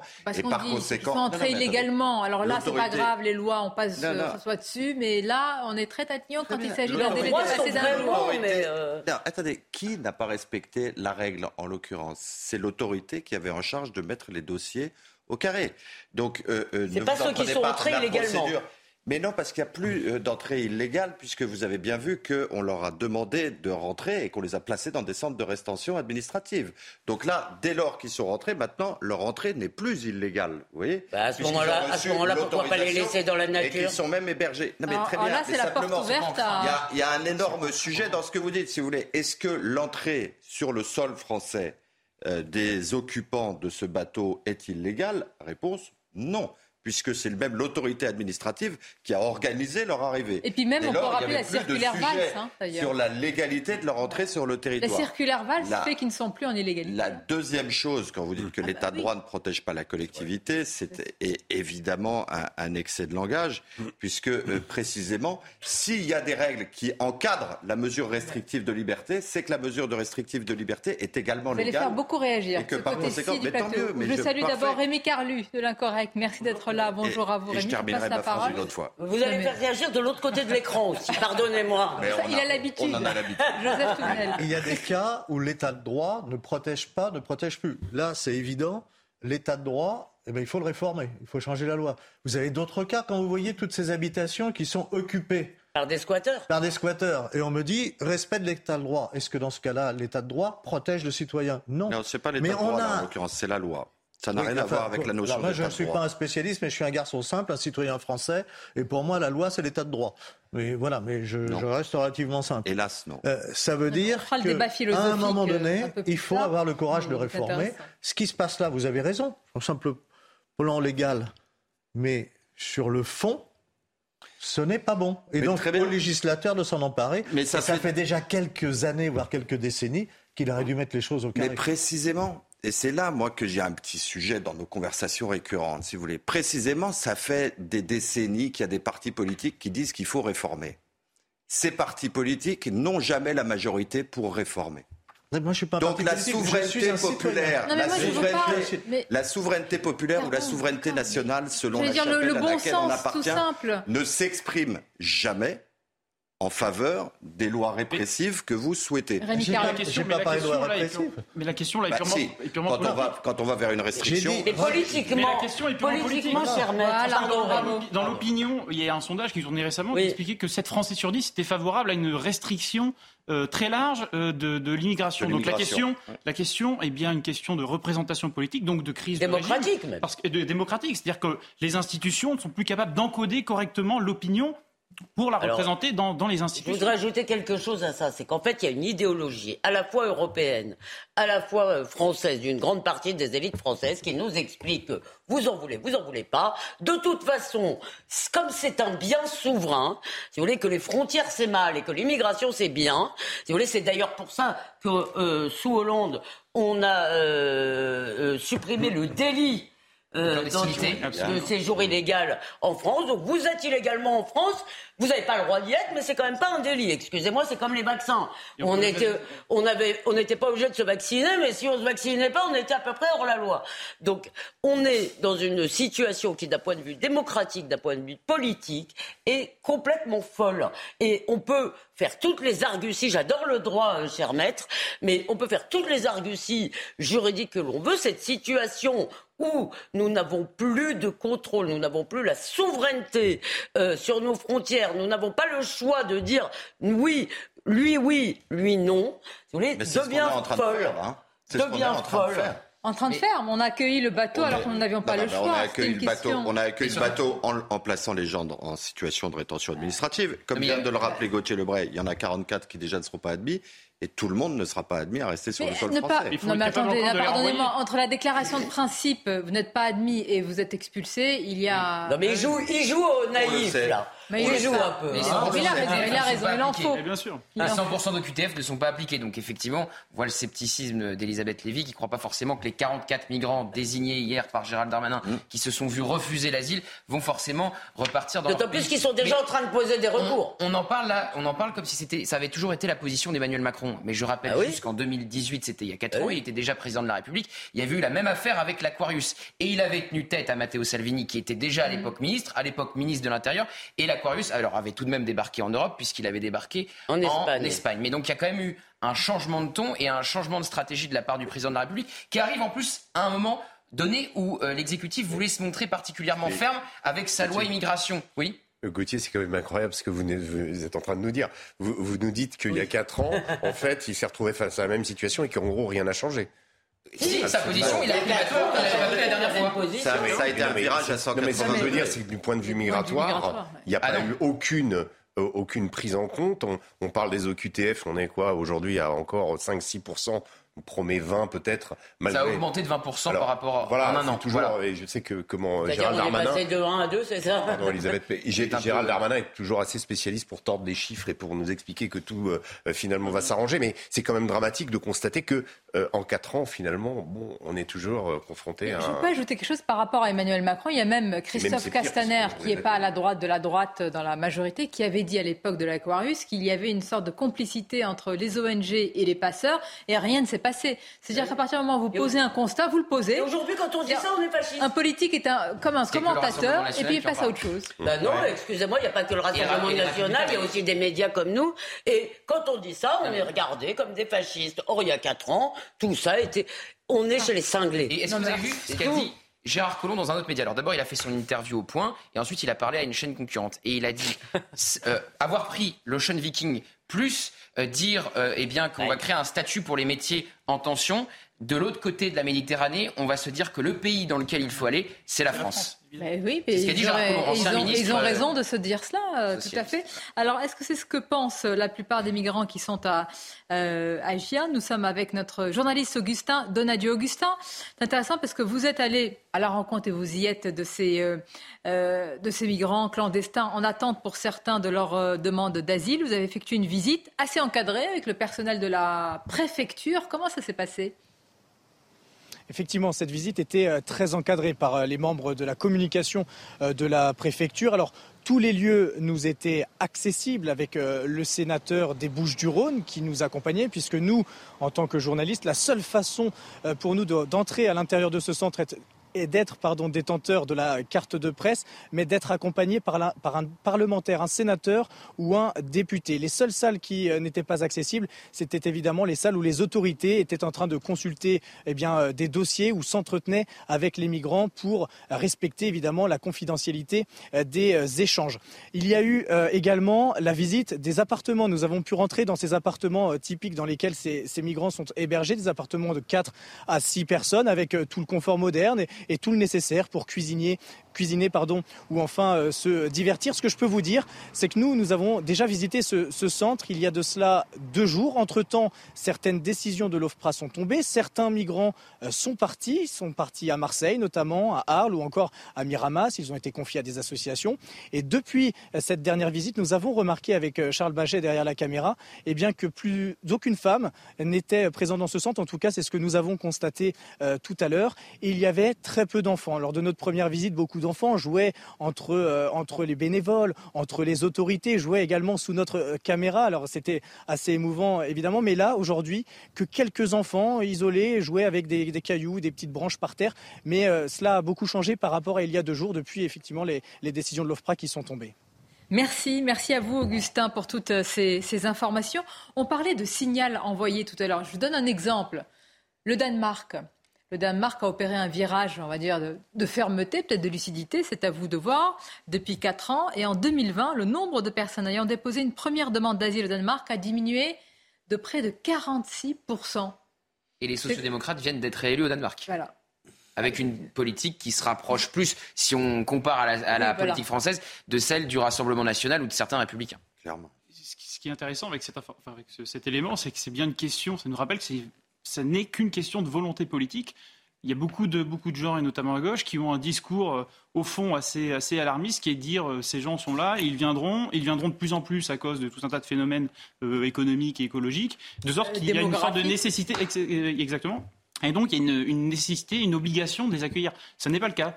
c'est une question, encore une fois, de, volonté politique et d'inverser la philosophie. Accueillir, oui, vous avez raison, mais L'accueil, qu'est-ce que c'est l'accueil quand on sait qu'ils vont échoir à la porte de la chapelle? Bah Exactement. D'abord, je pense que cet humanitarisme n'est pas un humanisme en réalité, parce qu'on se fiche complètement.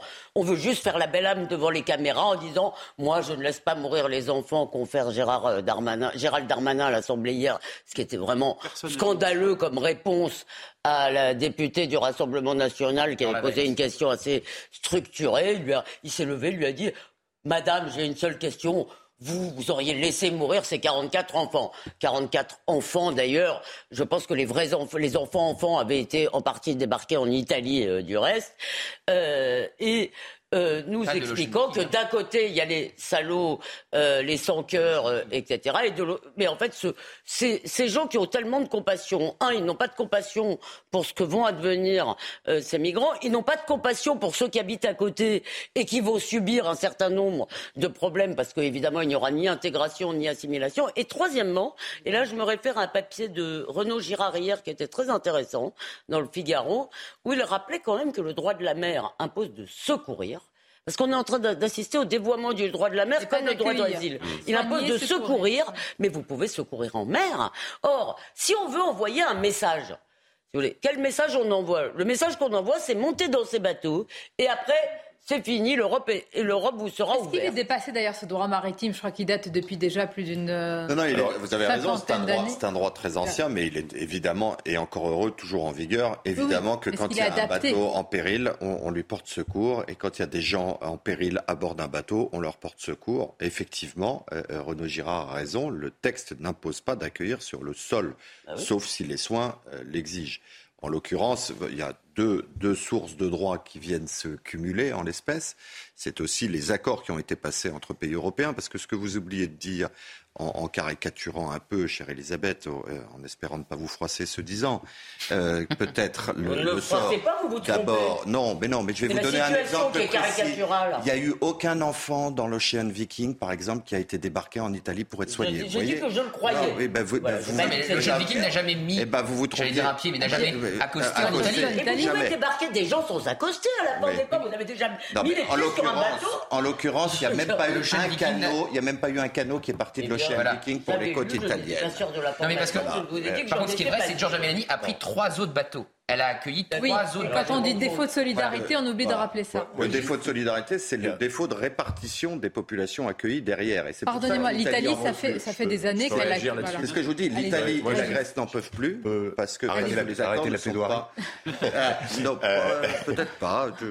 Non, moi je voudrais justement réagir là-dessus. Il y a quand même eu une.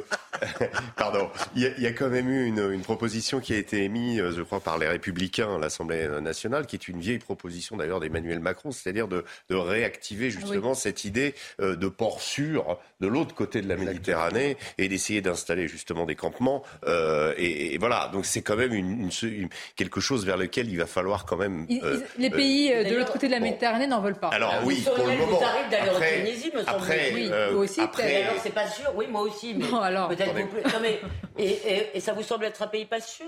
Mais euh, la Tunisie, l'Algérie, alors je ne dirais pas la même chose de la Libye, mais quelle est la définition d'un port sûr? C'est-à-dire qu'on ne sait plus. Est-ce que c'est un pays sûr, donc c'est un port sûr? Quelle est la définition? Vous êtes d'accord, Sonia, que... Le port sûr, c'est celui qui offre, dans la tradition juridique, celui qui offre l'abri le, plus, le plus sûr. Bon. On leur a proposé aussi d'installer des hotspots. Hein. C'est-à-dire, en l'occurrence, la traduction actuelle, c'est par exemple ils l'ont refusé pour le moment. Ils l'ont refusé pour le moment. Il y a peut-être des moyens, il y a peut-être des moyens de pression, il y a peut-être des manières de négocier. Et cette charge migratoire, il va évidemment falloir qu'on le supporte, euh, que tout le monde le supporte. Ça ne va pas être pouvoir, ça ne va pas être possible de continuer à accueillir parce que euh, le bateau, bah, on l'accueille. Euh, évidemment, il va y en avoir dix derrière. on est dans un dans un dans un phénomène qui n'est pas endigué et qui n'est pas endigué pour une raison très précise. Et moi, je connais bien cette situation. J'ai déjà discuté avec des Maliens euh, qui, souhaitaient partir. Pourquoi euh, euh, Parce qu'il y a, y a un caractère attractif de l'Europe. Et tant qu'on on, leur expliquera que en, franchissant la Méditerranée, c'est gagné, ils vont avoir euh, un minimum, etc., et beaucoup mieux que chez eux, eh bien, ils continueront à venir. De la France, d'ailleurs. Et, et, de, de, la France, de la France, et attention, attention. Et pourquoi les Tunisiens, pourquoi les Tunisiens devraient plus accueillir ces Maliens que nous Je vous ai laissé, non mais je vous ai laissé parler. Euh, la, vraie question, c'est aussi pour, pour ces phénomènes bah, migratoires, la question de l'Angleterre, la question de l'Angleterre, la question de l'absence de papier en Angleterre, la question du droit du travail en Angleterre qui permet euh, immédiatement après euh, avoir débarqué du bateau, quasiment de trouver un boulot. Donc ça, les migrants le savent. Moi, j'ai discuté avec des Afghans qui ne rêvaient que d'une chose, c'est quitter leur pays pour aller là-bas. Ils ne voulaient pas rester en France, ils voulaient aller en Angleterre. Or, nous, on est dans cette situation absolument absurde où non seulement on, les retient en France. on est la voie de passage, mais on les retient pour les Anglais. Et eh en plus, nos forces de l'ordre, on a signé un accord pour ça. se font agresser. Se font agresser. 13 millions d'euros vont être livrés à la France. Vous comprenez bien que les Français ne vont pas tolérer ça longtemps. Vous allez avoir le temps. Vous êtes nombreux sur le plateau, vous allez avoir le temps de débattre. Oui, vous allez avoir tous la parole. Une courte pause, parce qu'il y a ce sujet. Je voudrais vous montrer ce qui s'est passé aussi, justement, dans la Manche. Vous parliez de, euh, des Britanniques. Et puis, la corrida. Ah. Très bon sujet. Très bon sujet. très important. très important. J'ai peur, j'ai peur que vous preniez pour le taureau. à tout de suite, que je suis pas en rouge. À tout de suite. Quelqu'un quitte l'arène. Merci d'être avec nous. La suite de midi. Mais qu'est-ce qui vous fait autant euh, C'est parce qu'on continue nos débats, comme vous le savez. Ah, ça, alors là, vous les continuez. Hein. On vous entend pendant la pause, ça c'est sûr. Corrida, ça vous inspire? Ah oui. Oui. Oui, ça m'inspire. D'abord parce que j'aime la corrida. Ah, bon, mais voilà. c'est mal, parti. Non, mais, c'est pas la. Non, non. non, attendez. Ah, je croyais que c'était le début mais du non, débat. mais ça s'appelle un teasing en bon oh. français. Mais tout d'abord, c'est News Info avec Audrey Berthaud. Une phrase courte, Elisabeth. C'est News Info.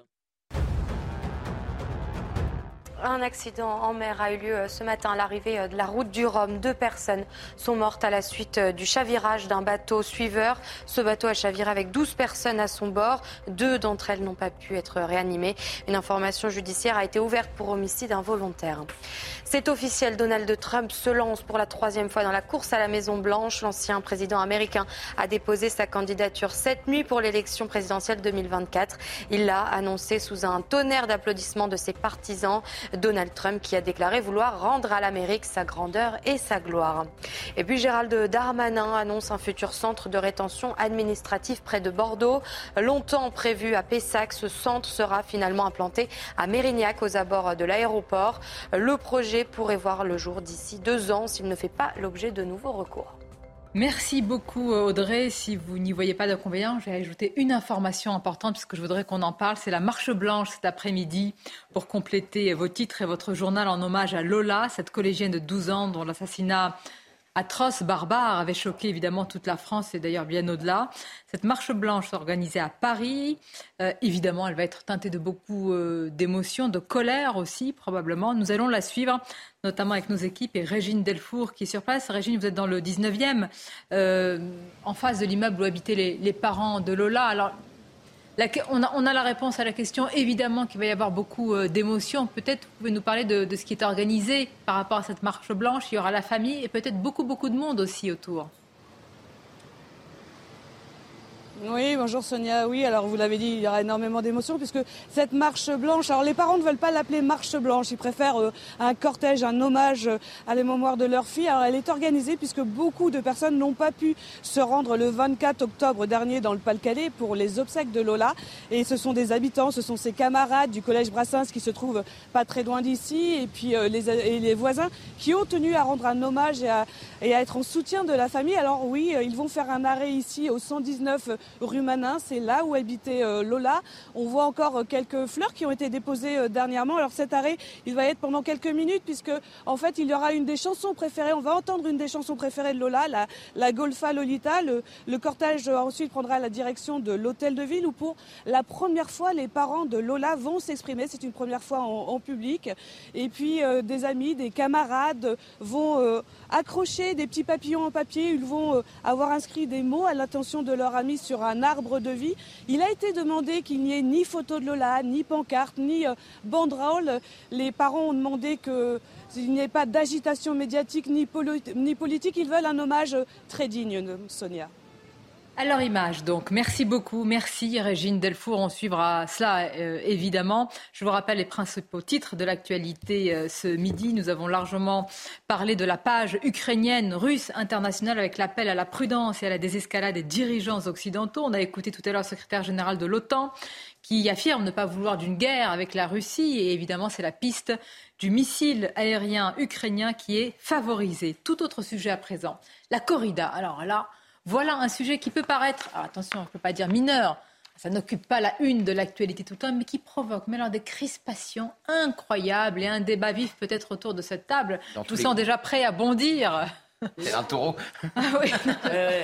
Oui, allez-y, allez-y, parce que vous brûlez tellement d'impatience de parler. Non, mais moi, il me semble qu'on doit déplacer le débat. Je vais vous ah dire, il y a des gens qui considèrent que, pour moi, la corrida, c'est un art, un rituel tragique, c'est quelque chose de plus grand que nous, et ça a partie liée avec la mort et avec notre rapport à la mort. Maintenant, je comprends parfaitement que pour d'autres gens, la corrida, c'est tout autre chose. Et je pense que ce débat est impossible. Les deux discours ne peuvent pas se rencontrer. En revanche, et c'est pour ça que, dans le fond, moi, je peux essayer de faire partager ma passion pour cet art mais ah, vous êtes passionné ah, depuis vous, que assistez, vous Oui, je vais euh, régulièrement au euh, corrida à Béziers, et je ne suis pas la seule sur ce plateau d'ailleurs.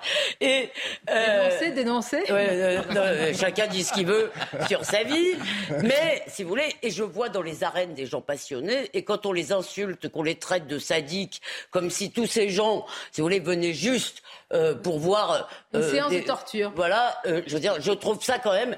Essayons d'avoir un tout petit peu d'empathie et de se dire il ne peut pas y avoir des millions de salauds sadiques répartis dans dix villes. Et ceux qui vous disent l'empathie pour les animaux, pour le taureau. Ce que je vous propose, c'est de déplacer le débat. Ah. C'est-à-dire que comme ce débat est, pardonnez-moi l'expression, indémerdable, on n'arrivera jamais à le trancher. Il n'y a pas d'instance pour nous dire qui serait la vérité. Dans, je pense qu'il faut le déplacer sur l'interdiction. Et moi, je dis à tous ceux qui n'aiment pas la corrida, je leur dis, je peux comprendre que vous n'aimiez pas la corrida, mais est-ce qu'on doit interdire tout ce que vous n'aimez pas? Et je reconnais par honnêteté que je suis gênée, embarrassée par l'argument démocratique, parce qu'il est vrai qu'il y a une majorité de gens qui seraient favorables à l'interdiction. Non mais je suis honnête. Pas dans les villes taurines. Pas dans les villes taurines. Dans les villes taurines, c'est l'inverse, ça s'inverse. Voilà. Donc euh, voilà. Mais ça va être intéressant au Parlement puisque tous les groupes sont divisés sur la question. Alors, on a appris hier que la position euh, du gouvernement allait être de défendre la corrida et de s'opposer au texte d'Émeric Caron. Et qui ils ont choisi au gouvernement pour défendre cette position Dominique Faure, secrétaire d'État euh, secrétaire d'État à la ruralité avant hier, personne connaissait Dominique Faure. Elle peut encore faire ses courses tranquillement. Éric Dupont-Moretti, grand aficionado, s'était proposé pour aller lui-même dans l'hémicycle, dans l'arène, défendre la corrida, mais on lui a dit non, ça va être beaucoup trop médiatique, ça va faire beaucoup trop de bruit s'il y a des passes d'armes entre Éric Dupont-Moretti et Émeric Caron. Mais par exemple, dans la majorité, Sylvain Maillard, qui dirige aujourd'hui euh, les députés Renaissance en l'absence d'Aurore Berger pour congé euh, maternité, va voter pour le texte d'Émeric Caron, donc contre l'avis du gouvernement. Aurore Berger avait signé une tribune contre la corrida, où la corrida était comparée à un acte barbare. Ça divise absolument tous les groupes. Même le RN. Même le Rassemblement national, qui a une partie de ses élus Et les LR animalistes. Alors les Républicains, j'ai interrogé hier Olivier Marlex, on sent que ça va plutôt être un, voilà, il y a beaucoup beaucoup de députés euh, ruraux qui sont élus de la ruralité plus que de, grandes villes au sein des Républicains aujourd'hui, donc on sent qu'ils vont plutôt voter en faveur de la corrida et donc contre le texte d'Émeric Caron. Mais à mon avis aussi, Sonia, il y aura beaucoup de députés absents au moment du vote qui voudront pas se mouiller et pas s'exprimer sur la corrida, notamment du côté de la, de la majorité. On va à Nîmes. Je vous propose un reportage. Stéphanie Rouquier, regardez. Dans le pays nîmois, le monde taurin ne décolère pas. Une proposition de loi portée par le député insoumis Émeric Caron veut interdire la corrida en France. Pour les aficionados, c'est toute une tradition qui est menacée.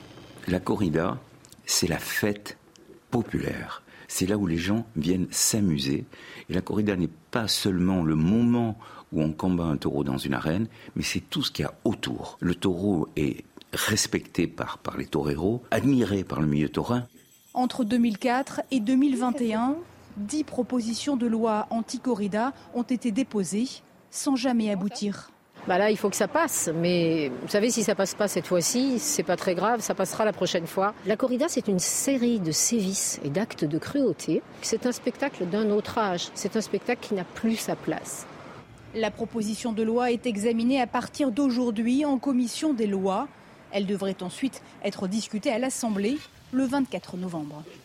Bon, on est d'accord qu'on est pour les traditions, pour la préservation des traditions. Mais comme vous le dites justement, et vous l'avez dit Elisabeth, ça ne suffit pas comme argument. Je citais Pascal Pro. Hein.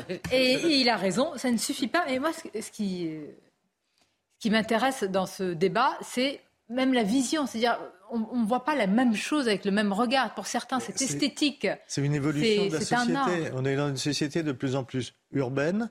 Ah. Euh, très éloignée de la nature et de la réalité de la nature. Même si ceux qui en sont très éloignés s'imaginent, parce qu'ils mettent un demi-plot de fleurs dans la rue, dans le, dans le 16e arrondissement devant leur maison, qu'ils aiment la nature. La nature, c'est pas ça. Euh, la nature, elle est ni gentille ni mauvaise. Les animaux sont ni gentils ni mauvais. Mais c'est une évolution de la société. On est, on est très loin. Alors moi, je suis jamais allé à une corrida, j'irai sans doute jamais. Mais il y a deux choses qui me frappent. D'abord, je suis pas partisan de la société de l'interdiction, hmm. ce que disait Elisabeth Lévy. Euh, on n'aime pas, on n'y va pas. Euh, poser des interdits comme ça, il me semble que c'est aller euh, trop loin par rapport à ceux qui ont des traditions. Tradition, ça suffit pas, mais c'est aussi une culture, c'est aussi etc. que je connais pas, que je partage pas, mais que je respecte. C'est peut-être le respect de la différence. Il faut peut-être savoir la cultiver. D'accord. Donc il ne faut pas aller vers un monde d'uniformisation. Et le dernier, le dernier point, c'est il y a toute une sensibilité qui est presque une sensiblerie et moi, quand je voyage tous les matins dans mes transports en commun et que je vois des gars qui dorment par terre, qui sont crasseux, etc., ma sensibilité me dit il y a des priorités. Et j'aimerais qu'on traite cette priorité humaine avant de s'intéresser à 60 euros mis à mort, peut-être dans des conditions. Euh, c'est clairement. C'est exact. Mais euh, il y, a aussi dans cette démarche, moi, je trouve que c'est pas la première fois qu'Émeric Caron se, se, singularise autour de la cause animale avec des propos parfois un peu euh, déroutants mais je trouve qu'il y a une sorte de, de luxe finalement dans, dans, dans, dans, sa façon de s'exprimer. C'est-à-dire que c'est de l'ultra-urbain, en fait. C'est de l'ultra déconnecté. Euh, avec les réalités des, terroirs, parce que ça, ça correspond à un terroir, si vous voulez, si vous, voulez comprendre euh, ce qui est, ce qui est, de quoi est fait la, la corrida, ce sont des traditions, mais c'est surtout des zones géographiques comme ça, et on décide comme ça euh, parce que il y aurait soi-disant un progrès euh, de la civilisation dont on serait l'incarnation, euh, qu'il faut abolir tout ce qui est ancien, tout ce qui... Euh, parce qu'au-delà de de la, corrida et à travers elle, c'est toute une forme de tradition que ces gens-là souhaitent abolir. On, on, c'est une démarche idéologique en fait, et c'est ça qui me dérange beaucoup. Alors après puisse en débattre à l'Assemblée nationale, moi je suis pas, je, je pense qu'en effet vous avez raison, les personnes dans la rue c'est prioritaire à la corrida, mais on doit pouvoir parler de tout à l'Assemblée nationale, on doit pouvoir faire parler de la façon dont et justement échanger, mais pas admonester et dire et, pratiquer la La question, c'est qu'est-ce qu'il y a derrière? Est-ce qu'il faut alors dans ce cas-là interdire euh, l'égorgement, les animaux, l'abattage? L'élevage intensif. Ou, la, castration des animaux de compagnie, hein, qui est aussi un, acte définitif. Mais, euh, moi, je voudrais vous dire un mot quand même sur cette tradition, parce que il y a quelque chose euh, avec laquelle je suis en profond désaccord avec Régis Le Sommier, qui consisterait à dire que finalement, c'est un phénomène urbain euh, je parle de la démarche. à une culture extra-urbaine. moi, je viens d'un pays de corrida et je peux vous dire qu'il y a beaucoup de mes amis qui y vivent et qui sont totalement opposés à la corrida. Donc il ne faut pas raisonner par bloc, si mmh. vous voulez. Mais je pense que l'argument de la tradition n'est pas à écarter d'un revers de la main aussi, aussi rapidement pas seul. que l'auteur que vous avez cité tout à l'heure. J'ai dit qu'il était insuffisant, pardon. Pas dit il est insuffisant, mais il a quand même, il a quand même, il a quand même une pertinence pour moi, c'est mmh. celle de l'uniformisation de la règle au mépris euh, des modes de vie et des habitudes. Et euh, d'ailleurs, le droit retient tient ah la tradition locale pour autoriser les spectacles taurins. Mais il y a quelque chose qui est intéressant. C'est pourquoi une tradition se maintient-elle au lieu de tomber en désuétude? Parce que c'est ce qui guette la corrida plus sûrement en réalité qu'un texte de loi. C'est qu'au bout d'un moment, euh, euh, la jeune génération s'en détournant, l'économie de la corrida ne se retrouvera plus dans le spectacle. Mais en réalité, les traditions, les traditions, il y en a beaucoup qui s'en détournent. Il y a beaucoup moins de jeunes gens. Moi aussi, je fréquente les corridas. Il y a beaucoup moins de jeunes gens qu'il n'y en avait quand j'avais 15 ans. Je peux vous le dire. Donc, euh, il y a un petit sujet là-dessus. Le deuxième sujet, c'est pourquoi les traditions euh, se maintiennent-elles ou disparaissent-elles? Pourquoi? Eh bien, parce que les traditions sont bonnes euh, ne sont pas bonnes parce qu'elles sont anciennes, elles sont anciennes parce qu'elles sont bonnes. Non mais très bien, mais Quand elles cessent d'être bonnes, Écoutez, elles disparaissent. Dans ce cas-là, Caron, pardonnez-moi, je vais me mettre dans la peau de celui qui, euh, qui est pour l'interdiction de la corrida et qui vous dit, vous avez déjà vu le regard d'un taureau? Oui, oui, mais je Est-ce que, vous avez vu de la souffrance vous, pouvez dire oui, moi je peux dire non, vous pouvez dire l'inverse. Oui, c'est ça. Donc, mais ce, sont, débats, ce sont des débats irréconciliables, vous avez raison. Mais c'est surtout de l'anthropomorphisme. Si, on pose, si, on pose le principe, si on pose le principe de l'abolition de la souffrance animale, il faut qu'on soit exact. D'accord. Et, il faut... Bah, et, ne pas se contenter. Vous voyez, il y a un autre débat qui est, prévu par le, combat par, le, par le texte de loi, c'est le combat de coq. Pourquoi la France insoumise ne s'intéresse pas-elle pas au combat de coq mais Dans ce cas-là, parce que ce sont pas les mêmes, parce que ce sont pas les, parce que ce sont pas les mêmes régions, parce que ce sont pas les mêmes régions qui sont visées. Ah, vous y voyez Et comme ce ne sont pas les mêmes régions qui sont visées et que et que il s'agit de régions où elle est plutôt majoritaire pour le combat de coq, eh bien, elle fait marche arrière et elle s'intéresse à la corrida. Je suis d'accord. Je veux rebondir sur la question de la tradition parce que je pense qu'il y, a une méprise là-dessus qui est de croire que la tradition est une sorte de, de, breloque, un folklore qui, qui vit aujourd'hui et duquel on serait esclave et qu'il faudrait perpétuer, mais qui serait, si vous voulez, contraire à la raison moderne.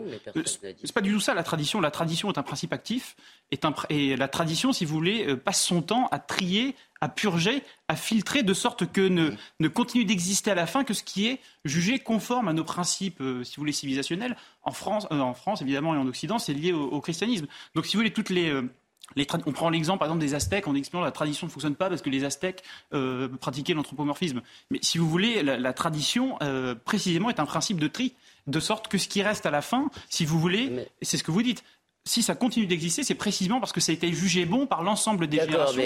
Et nous, face à ça, si vous voulez, on doit aussi rester à notre. Non, mais vous voyez bien, on ne peut pas éluder le débat. Vous voyez bien qu'il y a débat. Et moi, par exemple. Les questions, les, combats de coq. Non, mais ça m'intéresse. Je suis en train de réfléchir à ce que vous avez dit. Les combats de coq. Euh, C'est dans, dans, le Nord. Le Nord, dans le Nord, dans le Nord et, et outre-mer. Anti. Voilà. Mais Permettez-moi juste d'ajouter un mot. aussi dont on n'a pas parlé. Permettez-moi d'ajouter un mot sur la violence des anti-corridas. Et moi, je suis toujours frappé, si vous voulez, par le fait que certains défenseurs de la cause animale, vous savez, c'est comme les végétariens, ils mangent de l'homme. Euh, pardon, euh, métaphoriquement. Métaphoriquement, bien sûr. Non, mais l'homme, excusez-moi, ça reste un terme générique et je compte continuer à l'employer comme ça. C'est une Donc, d'humour, Oui, je sais, mais je vous réponds pas avec humour. je vous réponds avec humour. Je ne rentrerai pas dans celles et ceux ça. Pardon. l'humour qui non Pardon. Oui, mais eh, excusez-moi, je vous ai quand même laissé finir. Si. Et donc, juste un mot sur la violence des anti-corridas qui affaiblit quand même leur Et pourquoi vous n'êtes pas violente, vous, dans vos propos à l'inverse? Hmm. Ah bah, excusez-moi, je... on voit toujours la violence chez les Excusez-moi, je trouve que non, je n'ai jamais menacé qui que ce soit de mort.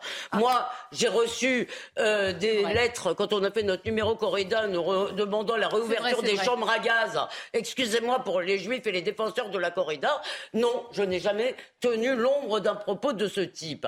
Et il y a chez certains défenseurs de la corrida une telle haine. C'est ceux qui vous disent ah, mais moi ce que je voudrais c'est que le torero meure. Ça c'est vraiment très intelligent comme euh, propos. Il y a chanson de C'est la chanson il y a, euh, il y a, si vous voulez, une, un refus, une espèce de volonté de déshumaniser euh, ceux qui aiment la corrida qui m'a toujours frappé. Bien sûr, il y a des radicaux, il y a des évidemment. C'est assez, particulièrement, je vous assure, les anti-corridas ils font peur à tout le monde. C'est pour ça que les gens ne se montrent plus dans l'arène. Il y a une multiplication aujourd'hui des causes émanant de, cette tendance idéologique hein, qu'incarne Émeric Caron, euh, qui est extrêmement violente, qui est d'utiliser la violence pour imposer un discours sans discussion, sans volonté de parler, sans volonté d'arriver à un consensus, mais pour dire, voilà, aujourd'hui, on, on, décrète, et je reviens à ce que je disais tout à l'heure, on décrète que euh, ces, ces, ces, ces, usages sont obsolètes, ces traditions sont obsolètes, il faut les arrêter. Et c'est là où euh, on a euh, l'émanence d'une d'une d'une pensée qui est totalitaire de quelque à l'Assemblée. Oui, la conclusion. On espère que la multiplication des points de vue arrivera un peu. La, la démocratie, c'est convaincre, c'est aussi les discussions. Oui, mais c'est pas ce que font les écologistes, c'est pas ce que font. Euh, mais c'est ce que vous faites, vous, sur ce plateau? On a une vous avez fourni des arguments. On a une régression démocratique sur beaucoup de sujets, la corrida, mais d'autres. On ne sait plus de convaincre, on veut imposer. Mais alors, merci de m'offrir une telle conclusion. Comme vous avez essayé de convaincre pendant deux heures, je peux vous remercier. Vous reviendrez, j'espère, bientôt. Ben, avec joie. Euh, Bien sûr, le lancement de Omerta, site d'investigation de reportage ce soir. Ce soir à partir de 19h. avec une actualité euh, internationale extrêmement riche. Et, notamment un documentaire sur, euh, sur la Russie et l'Ukraine qui, j'espère, sera passionnant et qu'il faut regarder. Parfait. Merci encore. Bel après-midi sur CNews. Puis à demain avec grand plaisir. Et bonne chance à Omerta. Merci Elisabeth. Retrouvez tous nos programmes et plus sur cnews.fr.